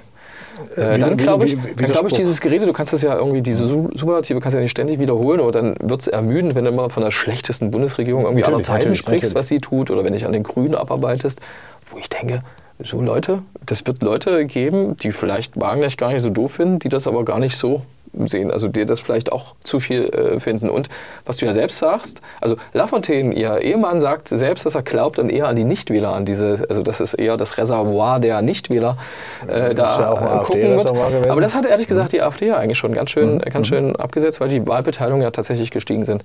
Ich, ich bin einfach das. Die Talkshow-Auftritte weiß ich aber nicht, bin ich mir, bin ich mir nicht sicher, ob die, was die wirklich für eine Rolle spielen, weil ähm, glaubst du, das ist eine Frage, glaubst du, dass alle, die in Sachsen AfD wählen, sich über die Talkshows in öffentlich-rechtlichen Sendern äh, informieren? Nee, die natürlich angucken? nicht. Nee, natürlich oder eine nicht, Zeitung ja. lesen Ja, und dafür- oder dafür ist zum. Beispiel- Deswegen ist Stichwort Social Media. Ja, ja, und dafür, da ist äh, Sarah Wagenknecht, also ihr Umfeld wahrscheinlich, äh, auch sehr äh, bestens präpariert. Ne? Also die haben da schon was Eigenes aufgebaut. Anders geht es aber Ist heute auch gar ein nicht IT mehr. ist ja ne? auch ein IT-Unternehmer, wenn ich es richtig verstanden habe. Mhm. Mit dabei. Ne? Ja, das, ja, genau dieser, dieser äh, Mensch, der mal irgendwie vor vielen Jahren seine Anteile verkauft hat und heute sehr viel Geld besitzt, der war dabei. Genau, genau das. Ja. Nun, äh, wir werden sehen, wie es damit ausgeht, äh, aber wir rechnen mal damit. Ne? Ja, wir machen am besten weiter mit. Ähm, du hast deine schon gesagt, wa? Hast du beide gesagt? Ja, also beide ist ja Quatsch, äh, WSW. Ich habe das eine Ergebnis gesagt, bei dem anderen kann 20, nichts stehen. 20, 20. 20, 20 zu was? 20 Drei. hast du? Ja, 20 und wie viel hattest du die AfD? Also wenn äh, bei, bei beiden Sachen, das ist jetzt deswegen wichtig, weil Äh, man die, die, die muss. AfD, äh, wenn es Ja. Wagenknecht nicht gibt, 33, wenn es sie gibt, 27. 27 und 20, 47. Hm, okay, also das ist das Szenario, was glaube ich, äh, äh, was Sarah Wagenknecht bei einem, bei einem, äh, einem Zeitreporter gegenüber äh, geäußert hat. Da, bei so einer Situation könnte es sein, dass man mit der CDU, also ehe, ehe der Kretschmer mit der äh, Ja, ja, AfD ja, zusammengeht. ich erinnere mich, ja. Äh, das würde dann wahr werden. Äh, lass uns zu den Grünen gehen. Äh, eine Regierungspartei ähm, in Sachsen seit 2019 und ich, äh, die mit einem Dreierteam, auch das steht schon fest, äh, Partei intern, offiziell natürlich noch nicht äh, irgendwie die Landesliste gewählt, das machen die Grünen äh, im nächsten Jahr erst. Ähm, Justizministerin Katja Mayer ne, ist dabei. ja, äh, genau. Und das, äh, zweiter ist, äh, also wird Listenplatz 2 sein, äh, der, dem Mann äh, oder der, der, der offenen Liste, glaube ich, so ist der offizielle Ausdruck, Wolfram Günther, der sich ja gerade an äh, diverse Probleme hat mit äh, diversen Landwirten vielleicht, weil diese spätere Auszahlung hat. Jetzt auch nicht so ohne, glaube ich. Äh, Nummer drei wird sein, das ist neu im Vergleich zur letzten Landtagswahl, wo sie mit, der, mit Wolfram Günther und Katja Mayer alleine als Spitzenkandidaten in die Landtagswahl gegangen sind, die sächsischen Grünen. Äh, Platz drei wär, wird ähm, äh, feststehen, auch als Spitzenkandidatin ähm, Franziska Schubert sein. Und Franziska Schubert hat auf dem Parteitag in Bautzen in diesem Jahr, ich glaube war im Mai, unter anderem Folgendes gesagt. Und politische Verantwortung heißt, den Menschen die Wahrheit zu sagen, auch wenn sie diese nicht hören wollen. Politische Verantwortung heißt, dass man sich mit Ernsthaftigkeit gemeinsam ans Werk macht und nach Lösungen sucht. Es geht nicht darum, irgendwelche Beliebtheitswettbewerbe zu gewinnen. Es geht darum, diesen Planeten zu retten und für eine Gesellschaft einzustehen, die offen und vielfältig in eine Zukunft gestalten kann. Inter interessanter Punkt, erinnert mich ähm, an 100 Jahre her, Max, Max Weber, Politik als, als Beruf und Berufspolitiker in Verantwortung. Ähm, sie spricht da diesen Punkt an, mit den Leuten auch Dinge zu sagen, die ihnen nicht gefallen, auch wenn sie wahr sind. Das ist ein ganz spannender Punkt. Da will ich mich jetzt gar nicht so lange drüber auslassen. Aber da sind wir wieder beim Thema Grenzkontrollen. Und die wollen wir jetzt nicht nochmal besprechen, ähm, nämlich die Wahrheit sagen, was geht und was nicht geht. Spannend, aber wird das den Grünen helfen? Das ist eine gute Frage. Und wird es den Grünen im Osten vielleicht weniger helfen als denen im Westen? Hm. Ich glaube, da ist schon so ein Unterschied auszumachen. Das ist, das ist schon länger her, aber auf, auf, der anderen Seite auch gar nicht so lange. Da waren die hier im Osten überall draußen. Aus dem, ja, ja. Äh, den 90ern, in den 10 Jahren. 2004 waren sie wieder drin. Ähm, da sind Sie inzwischen schon längst drüber. Also Sie sagen, Sie haben also sicher festgesetzt. Ich sehe Sie auch locker im nächsten Landtag. Ich sehe ja. keine Existenz. Äh, Sie haben ein stabiles. Wählerklientel. Tatsächlich war aber bei der, bei der Umfrage von INSA, die ja auch die freie Presse ähm, ähm, Ende August in Auftrag gegeben hatte, ein Jahr vor der Landtagswahl, da waren sie bei 6 Prozent. Ja? Und mhm. äh, INSA hatte gesagt, uh, es gibt nur drei Parteien ganz sicher im äh, neuen Landtag, äh, Linke, CDU und AfD. Und die für die Grünen und die SPD könnte man das nicht sagen. FDP bei 5 Prozent, glaube ich übrigens. Ne? Aber es ist immer so ein Indiz, ne? ne? dass es sehr knapp werden ne? könnte.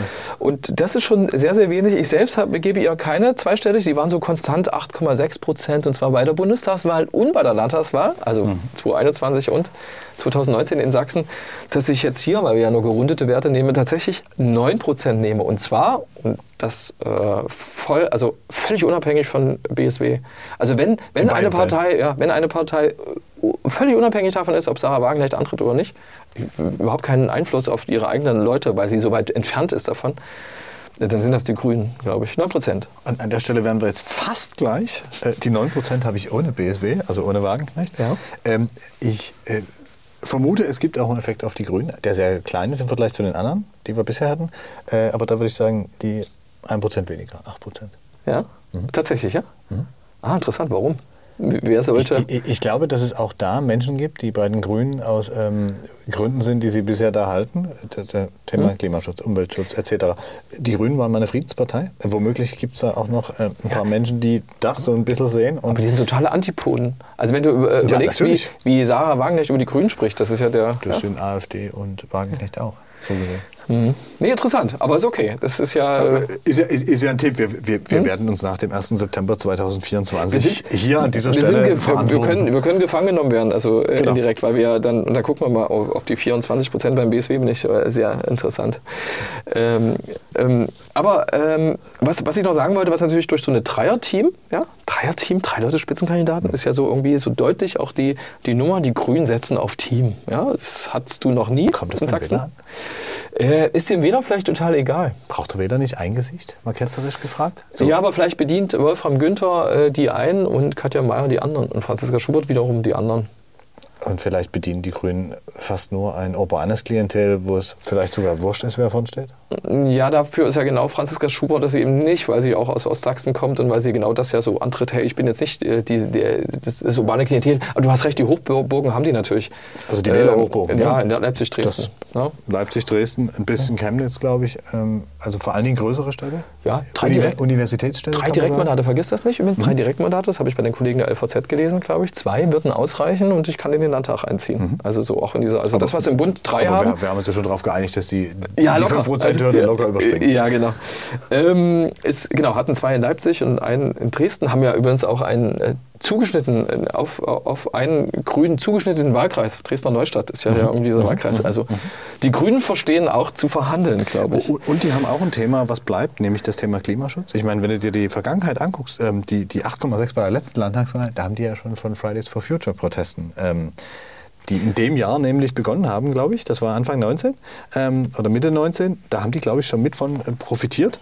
Ähm, weil wenn du dir das davor anguckst, da waren sie nur mit 5,7 ein bisschen über der 5%-Hürde. Aber das Thema Klimawandel, die Bewegungen auch auf der Straße dazu, haben ihnen da eher genützt und stabilisieren sie jetzt wahrscheinlich auch, wenn nicht jetzt gerade die Menschen, die sich an der Straße festkleben, ihnen die Bilanz verhageln. Die 5,7 könnten mit einer gewissen, äh, mit Schwarz-Grün seinerzeit liebäugigen äh, Antje Hermander zu tun haben. Ja, Aber das nur nebenbei. Äh, sie ist Geschichte und längst nicht mehr bei den Grünen. Ich habe sie ähm, dieser Tage in der Tagesschau von vor 20 Jahren gesehen. Ja? Interessantes oh. Format, kann ich nur empfehlen. Ja, das ist interessant. Ich glaube, hattest du nicht auch davon berichtet, dass du Olaf Scholz gesehen hattest und dass Oh er ja. noch mehr Haare hatte als jetzt? Der sieht aus wie ein Rocker im Vergleich zu heute. Ich freue mich jetzt aber über die nächste Partei. Haben wir die Grünen zu kurz abgehandelt? Nein, wir müssen, äh, wir sollten, wir sollten weitergehen. Hast du noch was bei den Grünen zu sagen?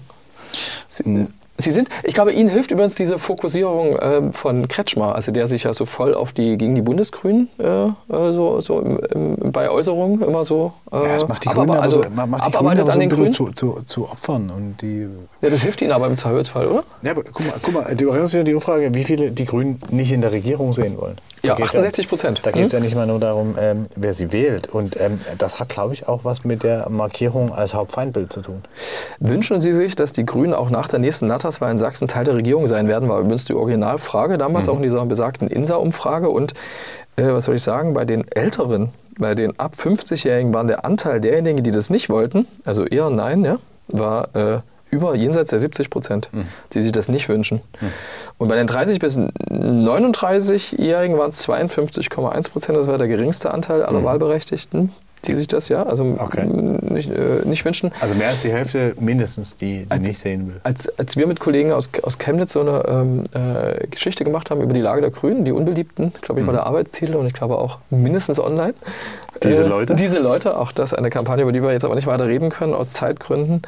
Ähm, war das schon so, dass die Grünen relativ einhellig geantwortet haben, ja, so, so äh, erstaunt waren sie über diese 68 Prozent. Nicht, weil sie ja so eine kleine Partei haben, ihre Klientel haben natürlich auch und Mhm, wissen, dass es eine große, An äh, so eine große Ablehnung gibt. Naja, äh, das eine ist ja, ob du die Frage stellst, würden sie die Grünen wählen, aber äh, sie aus der Regierung komplett raushalten zu wollen, mehr als zwei Drittel laut dieser Umfrage, das war für die, glaube ich, schon was, was die zu verdauen hatten. Und das haben sie natürlich versucht, äh, selbstbewusst zu kontern mit, wir wurden noch nie von vielen Leuten gewählt. kannst du recht aber ich glaube, diese, dieses explizite Ablehnen von Regierungsverantwortung, was so bisher ja nicht gefragt wurde, das hat, glaube ich, schon tief gesessen. Da kannst du recht haben. Ne? Aber ähm, im Osten sowieso äh, schon seit langem irgendwie in einer bestimmten äh, Altersgruppe, glaube ich, eher so wenig, haben sie wenig Ge- Gegenliebe gehabt und die sind immer noch sehr, auch rein von der Menge her, sind sehr, sehr viele Wähler noch im Alter. Das wird jetzt, was das angeht, nicht, nicht einfach. Gleichzeitig profitieren sie aber natürlich auch vom urbanen Raum, von Leuten, die zuziehen, von Leuten, die jünger sind, äh, die auch mit dem Klimathema was anfangen. Interessant übrigens auch, weil die, die, die, die Linken ohne Grüne, also die, die Linken ohne Wagenknecht, so, so rum, sich ja ein bisschen auch auf dieser Ebene des, also äh, ähm, die wollen auf der Ebene des, die Grünen ja gar nicht, dass sie sich im Bund, die regieren ja im Bund und im Land mit. Und wenn da aber trotzdem Kompromisse gemacht werden, wollen die Linken in dieses, diese Lücke stoßen und sagen, hey, den richtigen Klimaschutz gibt es eigentlich nur mit uns.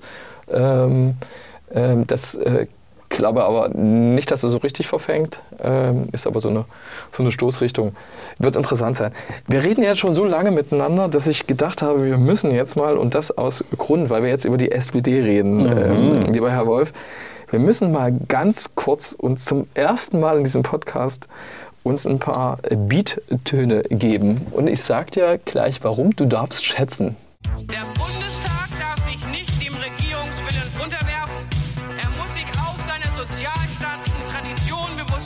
Hast du verstanden? Die Sprache ja, die Band kenne ich nicht, die Musik auch nicht. Die Stimme kommt mir bekannt vor. Es ist eine äh, längst verstorbene äh, frühere Sozialdemokratin. Die war mal Bundestagsvizepräsidentin, glaube ich. Sie war auch mal Ministerin, Bund, äh, Bundesministerin und vor allem war sie Anke Fuchs. Anke Fuchs, die Spitzenkandidatin. Sie war 1990. Spitzenkandidatin der Ah. Sozialdemokraten äh, als Westimport damals äh, gegen äh, Kurt Biedenkopf äh, der SPD. Und warum habe ich das? Also erstmal war es okay von Gegen den okay. Westimport der CDU, muss man ja sagen. Es war, äh, genau, es war okay von okay. Äh, ein äh, Ah, großartiger Hit, ähm, äh, den ich, das muss ich an dieser Stelle loswerden, auf ähm, Vinyl in Erfurt äh, erstanden habe. In einem Jahr, ja, das ist großartig. Und Das muss vor 100 Jahren äh, gewesen Nein, sein, oder? nein, jetzt erst. Und ich war, also ich glaube, in- innerhalb der letzten zwölf Monate ist mir Wirklich? das äh, Du geglückt. hast einen Schallplattenspieler. Okay, das vertiefen wir ja, mal aber das, äh, ja, aber das äh, großartig. Und dieser Song, also ich wusste auch ewig nicht, dass das Anke Fuchs äh, war, aber diesen, äh, die, man konnte es verstehen. Äh, diesen Ausspruch, der wurde damals zusammen gesampelt mit mehreren anderen Sachen. Äh, Ronald Reagan spielte, glaube ich, noch eine Rolle. Ähm, äh, und Anke Fuchs war aber die, die mit der SPD damals 1990 gegen Kurt Biedenkopf 19 Prozent holte, 19,1 Prozent. Ein Ergebnis, von dem die Sozialdemokraten äh, heute träumen würden. Äh, warum aber habe ich Anke Fuchs äh, eingespielt? Weil die SPD es sich tatsächlich jetzt traut, zum ersten Mal seit 1990 wieder mit einer Frau als Spitzenkandidatin anzutreten. Stimmt. Dazwischen Das stimmt deshalb, weil Konstanze. Krehl seinerzeit, an die du vielleicht gedacht hast, nie Spitzenkandidatin war. Da gab es kurz, sie sollte das eigentlich mit Thomas Jog zusammen Mhm. sein, 2004. Und da gab es aber so ein klein, kleines parteiinternes äh, äh. Gemetzel, so halb. Ja, ja. Ja, Also es gab so Flügel, die aufeinanderprallen, die die Landesliste durcheinander hauten. Ist schon lange her, hat die Partei längst überwunden, muss man echt sagen. Äh, ist in der Regierung mit 7,7 Prozent ja? Mhm. und tritt mit ähm, der Nein. Sozialministerin an. Da, da, mit Frau Köpping. Da ein Tipp zum Abschneiden. Mein Tipp, SPD. Ich habe äh, keinen Unterschied gemacht. Ich glaube, in Zehnteln wird es einen Unterschied geben. Aber ich sehe die ähm, SPD, mein, mein Tipp ist jetzt vielleicht überraschender als deiner. Ich sehe die in beiden Fällen, egal ob ähm, mit oder ohne BSW, bei 10 Prozent. Bei 10 Prozent? Ja. Äh, ich habe das erste Mal auch ein einheitliches Ergebnis, weil ich glaube, dass da der Wagenknecht-Effekt äh, relativ gering ausfallen wird. Äh, ich würde in beiden Fällen 7 Prozent sagen. Sie werden federn lassen müssen. 7 Prozent wäre Das so. Thema, das Thema Hm? internationale Krisenlage, Regierung im Bund, Kritik, Oppositionsgeschrei, äh, sage ich jetzt mal. Die, die SPD wird federn lassen. Wir, wir, wir wissen ja beide, das haben wir vielleicht bislang gar nicht so betont, aber eigentlich, dass die, die Lage so ein Jahr vor der Bundestagswahl wird das ja sein, ja? so ungefähr. 1. September 2024, Wahltermin. Dass das dann alles überlagert und dass das immer eine Rolle spielt und was äh, für eine Figur äh, Olaf Scholz äh, äh, abgibt, ja, und wie der internationale Krisen managt, ja, vielleicht, äh, auch für die Grünen, Annalena Baerbock und Robert Habeck und so. Das wird alles eine Rolle spielen, definitiv, das kann man ja nicht einschätzen. Ich glaube tatsächlich, dass die, äh, das Setzen auf Petra Köpping ein total geschickter Schachzug Oh ist. ja. Große Bekanntheit. Großer Bekanntheitsgrad durch Corona. Äh, Ja, könnte, könnte ja auch äh, ein, Nachteil sein. Lass uns die mal ganz kurz mal selbst anhören, was sie gesagt hat, als es der Öffentlichkeit bekannt gegeben worden ist. Kann man auch im, im Netz nachschauen. Und sie so ein bisschen was auf Fragen der Journalisten antwortete. Und unter anderem sagte sie das hier. Man muss sich fokussieren und besondere Zeiten, und das war unsere Absprache, die brauchen besondere Bedingungen. Und das sind besondere Zeiten. Die Leute müssen Vertrauen in jemanden haben, der eben über so viele Jahre lang Krisenmanagement gemacht hat. Und das habe ich gemacht. Und ich habe mich nicht weggeduckt. Sie können mir glauben, auch während Corona war es nicht so, dass ich jeden Früh gerne wiedergekommen bin und gesagt habe, so der nächste Tag wird schön. Das war eine total harte Zeit, aber ich war eben da. Und ich bin gekommen und ich habe mich vor die Presse gestellt. Ich habe den Menschen erklärt und habe gesagt, wie die Phase ist. Das ist so ein bisschen, ja, sie ist wirklich bekannt. Jetzt könnte man sagen, Martin Dulli ist Ja, auch und sie arbeitet äh, mit der Botschaft ja nicht nur unterschwellig, hey, ich bin da, ihr könnt euch verlassen. Ich komme auch in beschissenen Zeiten. Das ist ihre Werbebotschaft, oder? Das ist ihre Werbebotschaft und sie hat ja nicht erst, auch schon vor Corona hatte sie schon auch so eine, so ein, so eine bestimmte, äh, bestimmte Popularität hatte sie sich schon erworben. Sie war damals Als Integrationsministerin. Integrationsministerin, Ne? Also das war schon auch damals zu 2015, 16. Sie hat mal in einem anderen Interview gesagt, so scherzhaft, dass sie immer da, wo sie ist, ist Krise, aber nicht wegen ihr, sondern, haha, also jetzt nicht, äh, sondern dass sie immer was, sie wird eine Krisenherr, eine Krisenmanagerin, sowas in der Art. Sie, sie hat ein Händchen für die richtigen Ministerien, würde ich sagen. Ja, und das war damals ja zunächst gar kein Ministerium, äh, was sie damals eine hatte, 2014. Sie war ja mal Landrätin, sie ist also wirklich also durch und durch politisch sozialisiert. War das zu DDR-Zeiten übrigens auch schon am Ende. Äh, aber da war sie sehr jung. Ne? Und sie ist aber jetzt, ähm, habe jetzt das genaue Alter nicht präsent, aber das ist auch deshalb ein geschickter Schachzug, weil ich ja eigentlich eine bestimmte Altersgruppe auch anspreche. Und das will ich als SPD. Und das hast du mit Martin Dulich im Zweifelsfall, der zwei Jahre, äh, zweimal vorher ja äh, Spitzenkandidat für die SPD war, hast du nicht, der auch populär ist, das muss man auch sagen. Also der hat auch eine gewisse Bekanntheit. Aber ich hätte, ähm, ich finde das äh, total folgerichtig, dass man da jetzt so ein, dass man da jetzt äh, jemand anders äh, nach vorne stellt und mit ihr auch ein, ein bekanntes Gesicht. Der, der Name ist tatsächlich durch diese ständige Präsenz äh, beim Vorstellen der neuesten Corona-Verordnung, den Hygienehinweisen, den ganzen Kram. Also ja, und man sagt ja, äh, Krisen oder sowas wie Fluten, Überschwemmung sind immer die Stunde der Exekutive. Vielleicht ist die Vergangenheit als Krisenmanager ja auch ähm, gut für eine Wahl. Bei Helmut Schmidt hat man das in der alten Bundesrepublik ja auch gesehen, ne? dass so ein Ruf helfen kann. Nur ähm, es gibt halt noch eine SPD in der Bundesregierung, gegen die man auch opponieren möchte, vielleicht als Wähler. Da kannst du recht haben, da ist sie aber auch. Das ist mir auch bei, der, bei, der, bei ihrer Intronisierung, so nenne ich es mal, als sie ein paar Worte gesagt hat, schon ein bisschen aufgefallen. Das ist schon dieses, dieses äh, Thema Ostdeutsch, das spielt eine Rolle. Die Linke jetzt übrigens auch. Ne? Also die Linke, äh, sagst das Linke, Ostdeutsch, Parteitag, Ostdeutsch ist damit im, im Slogan für den Parteitag. Und äh, Petra Köpping hat das auch gemacht. Also hat wirklich äh, jetzt so auf diese Ostdeutsche, hatte sie damals, sie hat auch ein Buch geschrieben, integriert auch erstmal erstmal uns, glaube ich, so äh, der Titel, wo es damals um diese Versäumnisse bei, ähm, bei der Einheit, ja, bei, vor allem die, die, ähm, die Anerkennung der Lebensleistung der Ostdeutschen der ging sehr, sehr interessant. Ähm, äh, und durchaus, das spricht sie auch Leute an. Mhm. Ja? Das glaube ich, dass sie da also quasi auch nicht zwingen, den, ich bin jetzt hier eine Sozialministerin, eine Kollegin von äh, Karl Lauterbach, sondern schon auch eher, ich bin ja die, die äh, Landesministerin aus Sachsen, dass sie das also im Zweifelsfall auch so einen Abstand zu, zu Bund, äh, zum Bund herstellen kann und dass sie das Solidarische natürlich betont.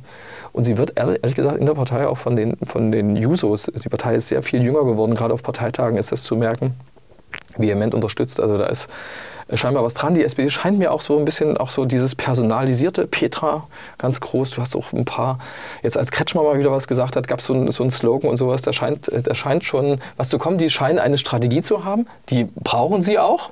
7,7 Prozent ist jetzt nicht so weit weg von der 5 Prozent Hürde. Mhm. Aber wie gesagt, wir wissen nicht, was in, dem, in den 300 Tagen bis zur Wahl alles an externen Faktoren einwirkt. Da haben wir auch den Landesrechnungshof, über den wir vielleicht mal ja. nicht so genauer äh, eingehen, aber vielleicht doch ein bisschen schon. Interessant aus Ihrer Der Zeit. Ihr vorheriges Ministerium betrifft. Dann. Ja, als sie Integrationsministerin war, wo auch ihr späterer Staatssekretär jetzt äh, schon äh, gehen musste. Ähm, ähm, wo man jetzt nicht weiß, was daraus wird, könnte ein Untersuchungsausschuss noch im Landtag geben. Der Rechnungshof wird seinen eigentlichen Bericht äh, vorstellen, November, Dezember, Januar vielleicht irgendwann in der Zeit.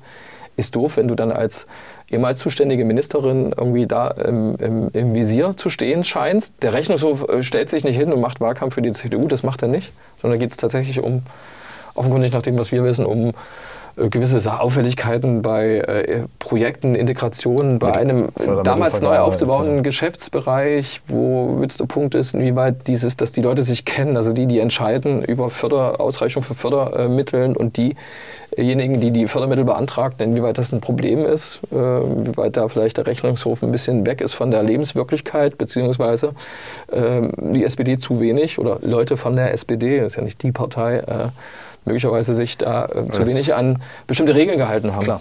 Und als amtierende Ministerin könnte das natürlich eine Rolle spielen und das wird sicher auch von Wettbewerbern ausgeschlachtet werden.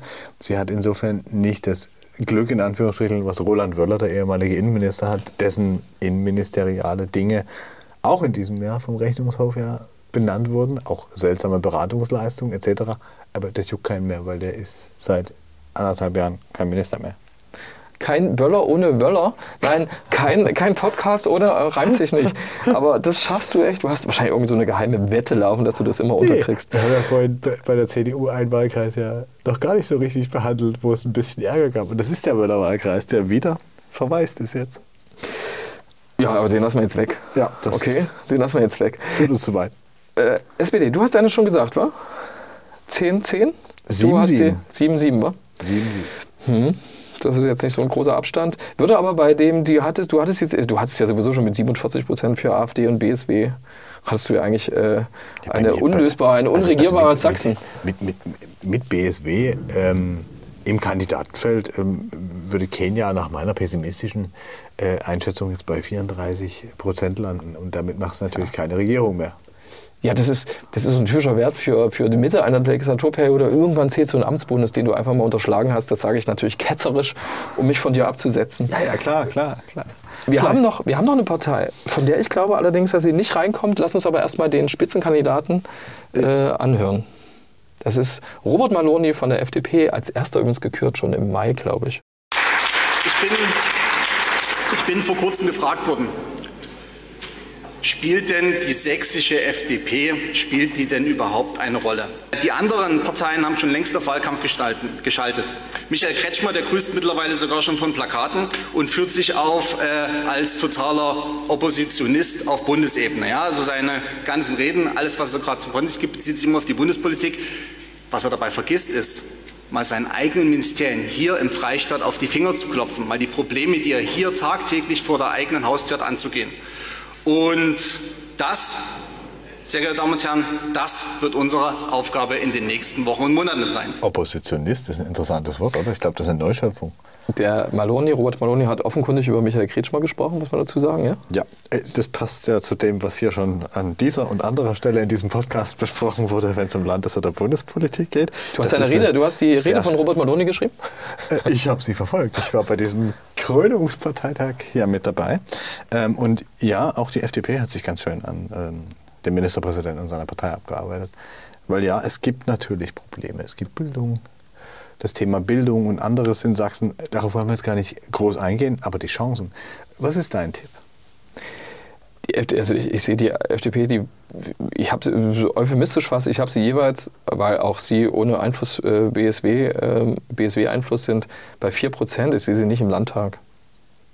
Da bin ich optimistischer, 5 Prozent. Und 5 Prozent heißen aber im Grunde auch, dass es ja. Scheitern da an der Hürde fast programmiert jetzt, ist. Ne? Jetzt können wir natürlich, wir haben ja über den Bundeseinfluss vorhin gesprochen, wir wissen nicht, wie das mit Christian Lindner, wie der sich absetzt, was mit, der, mit dem Zustand der Ampel ist, ja, was mit Marco Buschmann ist, was, was du da als FDP, da siehst du ja bestimmte Bewegungen schon auch, wo du jetzt der FDP nicht unterstellen kannst, dass sie sich nicht durchsetzen äh, konnte im, im Ampelbündnis in, in Berlin weil die natürlich auch weiß nach. Aber sie hinterlässt den Eindruck, dass sie mhm. ähm, innerhalb einer von ihr mitgebildeten Regierung ja Opposition macht und ich weiß nicht, wie gut das beim Wähler ankommt. Weiß ich auch nicht, aber sie bedient natürlich ihre Klientel und sie äh, sorgt eben für dieses, aus ihrer Sicht, für diese, äh, für den Einfluss, für den sie ja auch da sitzt. Also äh, SPD und Grüne haben alle noch mal keine Mehrheit, ist, weißt du? Ist, ist, ist, es diese Klientel auch in Sachsen? Gibt es hier so viele äh, nee. Mitglieder bei der FDP, die Zahnärzte, Rechtsanwälte, um Klischees zu bedienen, sind? Du bedienst Klischees, du bedienst Klischees. In Düsseldorf oder in Frankfurt. Ich glaube tatsächlich, dass, die, dass man noch gucken wird, ist, glaube ich, vier Landtagswahlen, in denen Holger Zastro angetreten ist als Spitzenkandidat, der schon schon ein, äh, sich verstanden hat darauf, das äh, Themenspektrum zu erweitern. Ich glaube an äh, war damals so ein Widerstand gegen Hartz IV 2004, mit dem er reingekommen ist. Dann gab es auch immer die äh, äh, kurze kleine Wege, äh, kurze Wege für kurze Schuhe, für, für kleine Wege für kleine Schuhe oder kurze, ich kriege den Slogan kurze nicht mehr Wege zusammen. Für kurze Beine, glaube ja, ich. Ja, sowas, sehr gut, perfekt. Ich weiß nicht aber nicht, ob er von der damaligen PDS kam oder von der FDP. Aber auf alle Fälle war das so damals in, bei, diesem Bildungssektor so, so ein Einsatz. Also die FDP in Sachsen hat das schon immer mal so gegen den mhm. äh, Bundestrend der FDP, also auch gegen die Bundesinhalter hier so mobil gemacht, weil man so ein bisschen auf sich. Und das fehlt jetzt bei das der Partei. Das, ja, das macht das macht's ja jetzt nicht so. Die, die FDP ist ja jetzt ist ein, in die Richtung. Der natürlich schwer hat, außerparlamentarisch, äh, Holger Zastrow hat immer von APO gesprochen, das ist jetzt nicht so ohne. Und da hilft ja so eine Bundesregierungsbeteiligung, hm, kann helfen, wenn es Rückenwind gäbe den, weiß ich nicht, Jahr vor der Bundestagswahl, je nachdem, wie das Standing der, der Ampelpartei ist. Nun bist du auch als Partei, deren Parteichef dann mit als Finanzminister in so einer, in so einer Zeit wirtschaftlich Rezession ist irgendwie auch, schwierig. Auch, nicht, nicht so der, wo ja. du jetzt so Top-Nachrichten, äh, Top-Schlagzeilen, Top-Botschaften zu verkünden ja, hast. Und wenn du, wenn du als Regierungsteil ähm, ein bisschen das Thema Unzuverlässigkeit bei gemeinsamen Entscheidungen ausstrahlst, egal wie jetzt, ne, könnte das auch schwierig sein. Ne? Weil du willst ja eigentlich eine Partei wählen, der du dann vertraust, wenn sie dann in ein Bündnis geht, einen Vertrag unterschreibt und so weiter, dass sie sich dann auch alle irgendwie dran halten und nicht gegenseitig bekämpfen. Also FDP wird echt eine, eine, eine, eine spannende, eine sehr spannende Geschichte. Ähm, es wäre vielleicht gut, wenn so eine Stimme auch im sächsischen Parlament ist, aber mit den derzeitigen Aussichten ist das eher unwahrscheinlich. Vielleicht ist Sachsen auch einfach nicht so liberal. Das ist mindestens die 5%-Hürde einer liberalen Partei. Vielleicht sind wir aber zu sehr auch, dadurch, dass wir so Landespolitik so geprägt sind, man ist in Dresden, ich habe mich bei, äh, immer mal, wenn man vor Wahlen irgendwie da sitzt und irgendwie was schätzt, ich bin sowas von schlecht all die Jahre gewesen. Also mhm. ich glaube, wenn man sich die FDP ja. anguckt, die hat in der Fläche die gleichen Probleme wie zum Beispiel die Grünen. Das ist auch eine eher urbane Partei. Mhm. Oder mit dem urbanen Geworden, glaube ich, noch ein bisschen mehr geworden als früher war, ja. Und ähm, die haben es auch da schwierig, wo vor allen Dingen AfD, CDU und mutmaßlich äh, BSW stark wären. Die, die Chance könnte sein, dass er unverbraucht ist, Robert Maloney. Und dann könnte auch eine Strategie natürlich sein, das ist spannend, weil, weil wir auch gerade ihn gehört haben, ähm, so ein bisschen gegen den Ministerpräsidenten, also im Schutz der Bundesregierung, quasi dann gegen den äh, äh, Sachsen-CDU-Kurs äh, ein bisschen zu stehen, also gegen das Stänkern wiederum der Ampel äh, anzugehen, wobei als außerparlamentarische Opposition ist es wirklich schwierig. Ja? Da fehlt vielleicht zum, auch das zum einen das. Der Bekanntheitsgrad von Maloney ist geht gegen null in der breiten Öffentlichkeit. Und ähm, das mit der Regierungsgeschichte, hm, wenn er gegen Kretschmer schießt, empfiehlt er sich ja nicht unbedingt als äh, Koalitionspartner, als denen man ihn vielleicht sogar wählen würde in, in bestimmten Lagern, sondern man setzt sie dann vielleicht doppelt mit Grün und SPD gleich, was auch nachteilig sein kann. Ne? Du weißt, was wir mm, jetzt so 300 Tage vor der, vor der Landtagswahl nicht im Blick haben, ist vielleicht so ein Einfluss durch die Kommunalwahlen. Ja? Das ist ja wenig deswegen, die FDP ist verankert, aber auch die, ja, Europa auch, da könnte man beim BSW gucken. Ja? Aber ähm, kommunal, da waren immer die Freien Wähler eine große Nummer. Mhm. Ja? Allerdings unterschiedlichste Freie Wählergruppen äh, ist jetzt so dass die sich auch die aber als, als sind keine Partei. ja, aber dass also. sie aber als Landesverband, als, als Partei sich ja auch immer extra, sie haben sich auch zusammengetan, hat unsere Kollegin Manuela Müller äh, Mhm. war da bei der Darbietung des äh, programmatischer Inhalte, wo sie zusammen so Inhalte verabschiedet haben, womit sie auch, weil wir über das Spitzenpersonal ja sprechen, Punkte machen könnten, wäre, wenn der Grimmer Oberbürgermeister Matthias Berger, der durchaus ähm, eine gewisse Prominenz hat seit der Flut 2002, äh, und das, der ist äh, durchaus auch äh, zu manch Kessensprüchen auch äh, in der Lage, wenn, Gilt er nicht wenn, aber deswegen als wenn der das wirklich machen sollte. zuwendig? Mhm. Ist, ist, ist nach meiner, äh, also nach dem, was ich bislang gelesen habe und äh, wir gehört haben, ist das noch nicht fix. Ähm, hatten, war aber zumindest ähm, eine Debatte. Die könnten natürlich eine Rolle spielen. Ich sehe sie aber auch nur bei 4%. 3,4 hatten die 2019. Ich weiß nicht, wie es bei dir aussieht. Ich habe tatsächlich, äh, wie viel hast du bei den Freien Wählern? Äh, auch keine 5% oder 4,5%. Also ich habe tatsächlich übrigens ähm, zwei, drei, vier, fünf, fünf Parteien im Landtag. Und man könnte, also mit BSW und ohne, du weißt, ist ja bei mir kein Unterschied, ähm, fünf Parteien, also wie bislang. Ein bisschen langweilig auch, weil es ja dieselben Parteien sind. Und äh, bei mir würde, ich überschlage mal äh, grob, äh, tatsächlich das äh, bisherige Bündnis äh, aufeinander angewiesen sein. Also auch keine Zweierkoalition, äh, Konstellation möglich sein, CDU und Grüne oder so, CDU und SPD würde alles nicht reichen. Aber zu dritt würde es hinhauen, weil die AfD und die Linken ja zusammen auf 35 beziehungsweise 38 Prozent kämen ähm, äh, und die anderen eben deutlich mehr haben, die anderen drei Parteien. Da ich die FDP mit 5% eingepreist habe, wo man jetzt positiv sagen kann, die könnten die Hürde auch überspringen, wäre bei mir ein Sechsparteiensystem äh, möglich, weil bei mir ja Wagenknecht-Partei ähm, deutlich besser abschneiden würde, wenn ich jetzt meine so, Fantasievorstellungen. Aber sind, das denn, aber sind das denn schon, äh, bist du sicher, reichen dann sechs Parteien aus? Äh, jetzt muss ich mal na- nachgucken, weil wenn du die FDP, hast du die in beiden Fällen bei 5%? Ja, in beiden Fällen. Dann hast du sogar, wenn ich mich nicht alles täuscht, du hast, du hast die Linken, hast du die Linken draußen? Bei mir sind die Linken draußen, ja. Okay, dann hast du das echt krass. Dann wäre eine Okay. FDP Ja, ja, drin, hab eine SPD. Grüne, AfD, CDU und eben Wagenknecht. Aber Und das wäre unregierbar. das wäre das wäre, das wäre ein Spektrum, Unregierbar. Wäre schön zu schreiben quasi, wa? aber wäre unregierbar, oder? weiß ich nicht, ob das schön zu schreiben ist. Ähm, unregierbar, Minderheitsregierung, Tolerierung, ansonsten Neuwahl, aber andererseits heißt es ja auch immer, naja, aber der Wähler hat ja so entschieden. Hm. Jetzt fangt mal was damit an. Ne? Mhm. Ich meine, kannst du dann zwar Neuwahlen ausrufen, aber ob das dann besser ist, weiß ich nicht wirklich, wie sich dann die Zusammensetzung dieses Landtags nochmal verändern würde. Wir haben schon lange miteinander gesprochen. Lass uns abschließen mit Kretschmer bei Maischberger. Ich habe dir noch ein Zitat, gibt Ja, das, war jetzt eine, das, das, das war jetzt mal eine etwas Ja? längere Folge. Wir waren lange nicht da. Wir mussten einfach mal ein bisschen Zeit Das war verbringen. wichtig. Das werden uns die Hörer danken. Das hoffen wir doch. Jetzt Kretschmer bei Sandra Maischberger. Haben Sie eine Vorstellung, ähm, dass es ein Leben auch ohne Politik geben kann? Ich wünsche mir das sehr. Für wann? Ja, es ähm, wird noch eine Weile dauern, also nicht in dieser Dekade. Und sollte die Wahl, Plan B, Sie wissen schon, nicht so ausgehen, wie Sie sich das denken? Ja, also ich hab, denke mir gar nichts, weil wissen Sie, es ist so, äh, das wird, äh, es wird so anders werden. Und ich glaube nicht, dass es nur drei Parteien in einem sächsischen Landtag gibt. Es werden Vermutlich äh, vermutlich mehr sein und es wird schwieriger werden. Aber äh, das ist ja das, was äh, euch bei dieser Bundesregierung immer sehr, die sagen immer, was die Vorgänger alles schwierig gemacht haben, dass jetzt ein Krieg ist. Jeder ist in seine Zeit gestellt und muss in dieser Zeit bestehen. Und ich bin es jetzt als Ministerpräsident, ich muss die Arbeit jetzt machen, in der Konstellation, wie sie ist. Und ich weiß, es wird ganz anders, als wir beide uns das heute vielleicht denken. Sehen wir uns im September wieder, würde mich sehr freuen. Es wird ganz anders, als wir beide uns das nicht denken. diese Dekade heißt, Nicht diese er- Dekade ist er will interessant. mindestens noch zwei.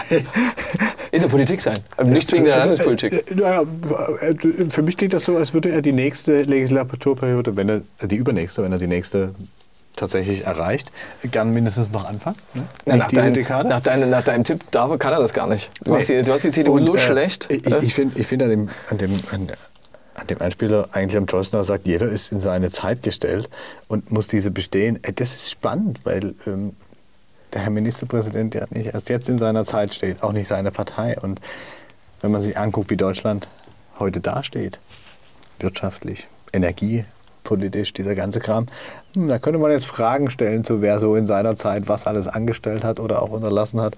Ähm, ich glaube, der macht noch eine ganze Weile weiter. Auch wenn in der CDU viele Angst haben vor dem Moment, wenn es eben nicht reicht und er nicht mehr Ministerpräsident sein kann. Jetzt sind nicht dich Kollege oder Häuptling gespaltene Zunge, weil du doch eben, eben hast du doch noch diese Tipps abgegeben. Und da ist die CDU doch total abgeschmiert. Du Ja, glaubst doch nicht, du glaubst doch nicht, dass Michael Kretschmann mit solchen äh, Ergebnissen, die du äh, vorhersiehst, vorhersiehst ist der falsche Ausdruck, du weißt, wie ich es meine, dass der, dass der in der Politik bleiben kann. Äh, doch, wenn es eine Minderheitsregierung wäre, die toleriert würde von einem Bündnis Mit Wagenknecht. 20 Prozent, nicht mit Kretschmer. Wenn, wenn, wenn, Kretschmer, wenn Kretschmer oder sagt, mit denen koaliere ich nicht, wenn die Koalition klar ist, dass die nicht stattfinden kann, aber eine Wagenknecht sagt, ich kann mir aber vorstellen, dich zu tolerieren, weil ich ja sowieso keine Chance habe, reinzukommen. Ich kann mir jetzt auch nicht vorstellen, dass Grüne oder SPD mit Bündnis Wagenknecht ähm, koalieren wollten in irgendeiner Form. Ähm, klar, auch mit so einer, das ist das, was ich vorher gesagt habe, mit der Minderheitenregierung. Das wäre eine zumindest theoretische Möglichkeit. Kurz vor der Unregierbarkeit. Aus mehreren Gründen halte ich das ja. Also ich hatte deine, dein, deinen Tipp da, dieses Abschmieren der, der Union äh, für unrealistisch. Deswegen ähm, gehe ich schon auch davon aus, dass äh, Michael Kretschmer jetzt nicht im, am 2. September 2024 Zur kein Job- Politiker mehr ist. Er ne? hatte sowas schon mal 2017 über das Bundestagswahl, wo er schon mal kurz- gedacht hat, er, Klar, aber es war eine sehr kurze Arbeitslosigkeit. ja, ich glaube gar nicht, weil das noch der Übergangszeitraum war als Bundestagsabgeordneter. Und ähm, ja, ist ein großer Kommunikator. Ähm, er hat gesagt, ähm, also Sandra Maischberger, die ihn ja interviewt hat, äh, hat gesagt, sie würde sich sehr freuen, wenn sie ihn im September wieder sieht. Das war eigentlich eine Wahlkampfhilfe ähm, für Kretschmer. Müssen wir eigentlich mal da hinterher, müssen wir mal Ja, kritisch nachfragen. Das war öffentlich. Ähm, wir würden uns auf alle Fälle auch freuen, äh, wenn wir äh, Hörer äh, wiederhören. Wir werden es allerdings nicht erst im September. Äh, genau, wir, nicht erst zur Landtagswahl. Ne, das auch. Wenn wir noch ein bisschen abstinent bleiben, aber auf jeden Fall im neuen Jahr. Sind wir zurück? Äh, Moritz und der Wolf Mit Herrn Moritz. und Herrn Wolf. Bis dahin. Bis dahin.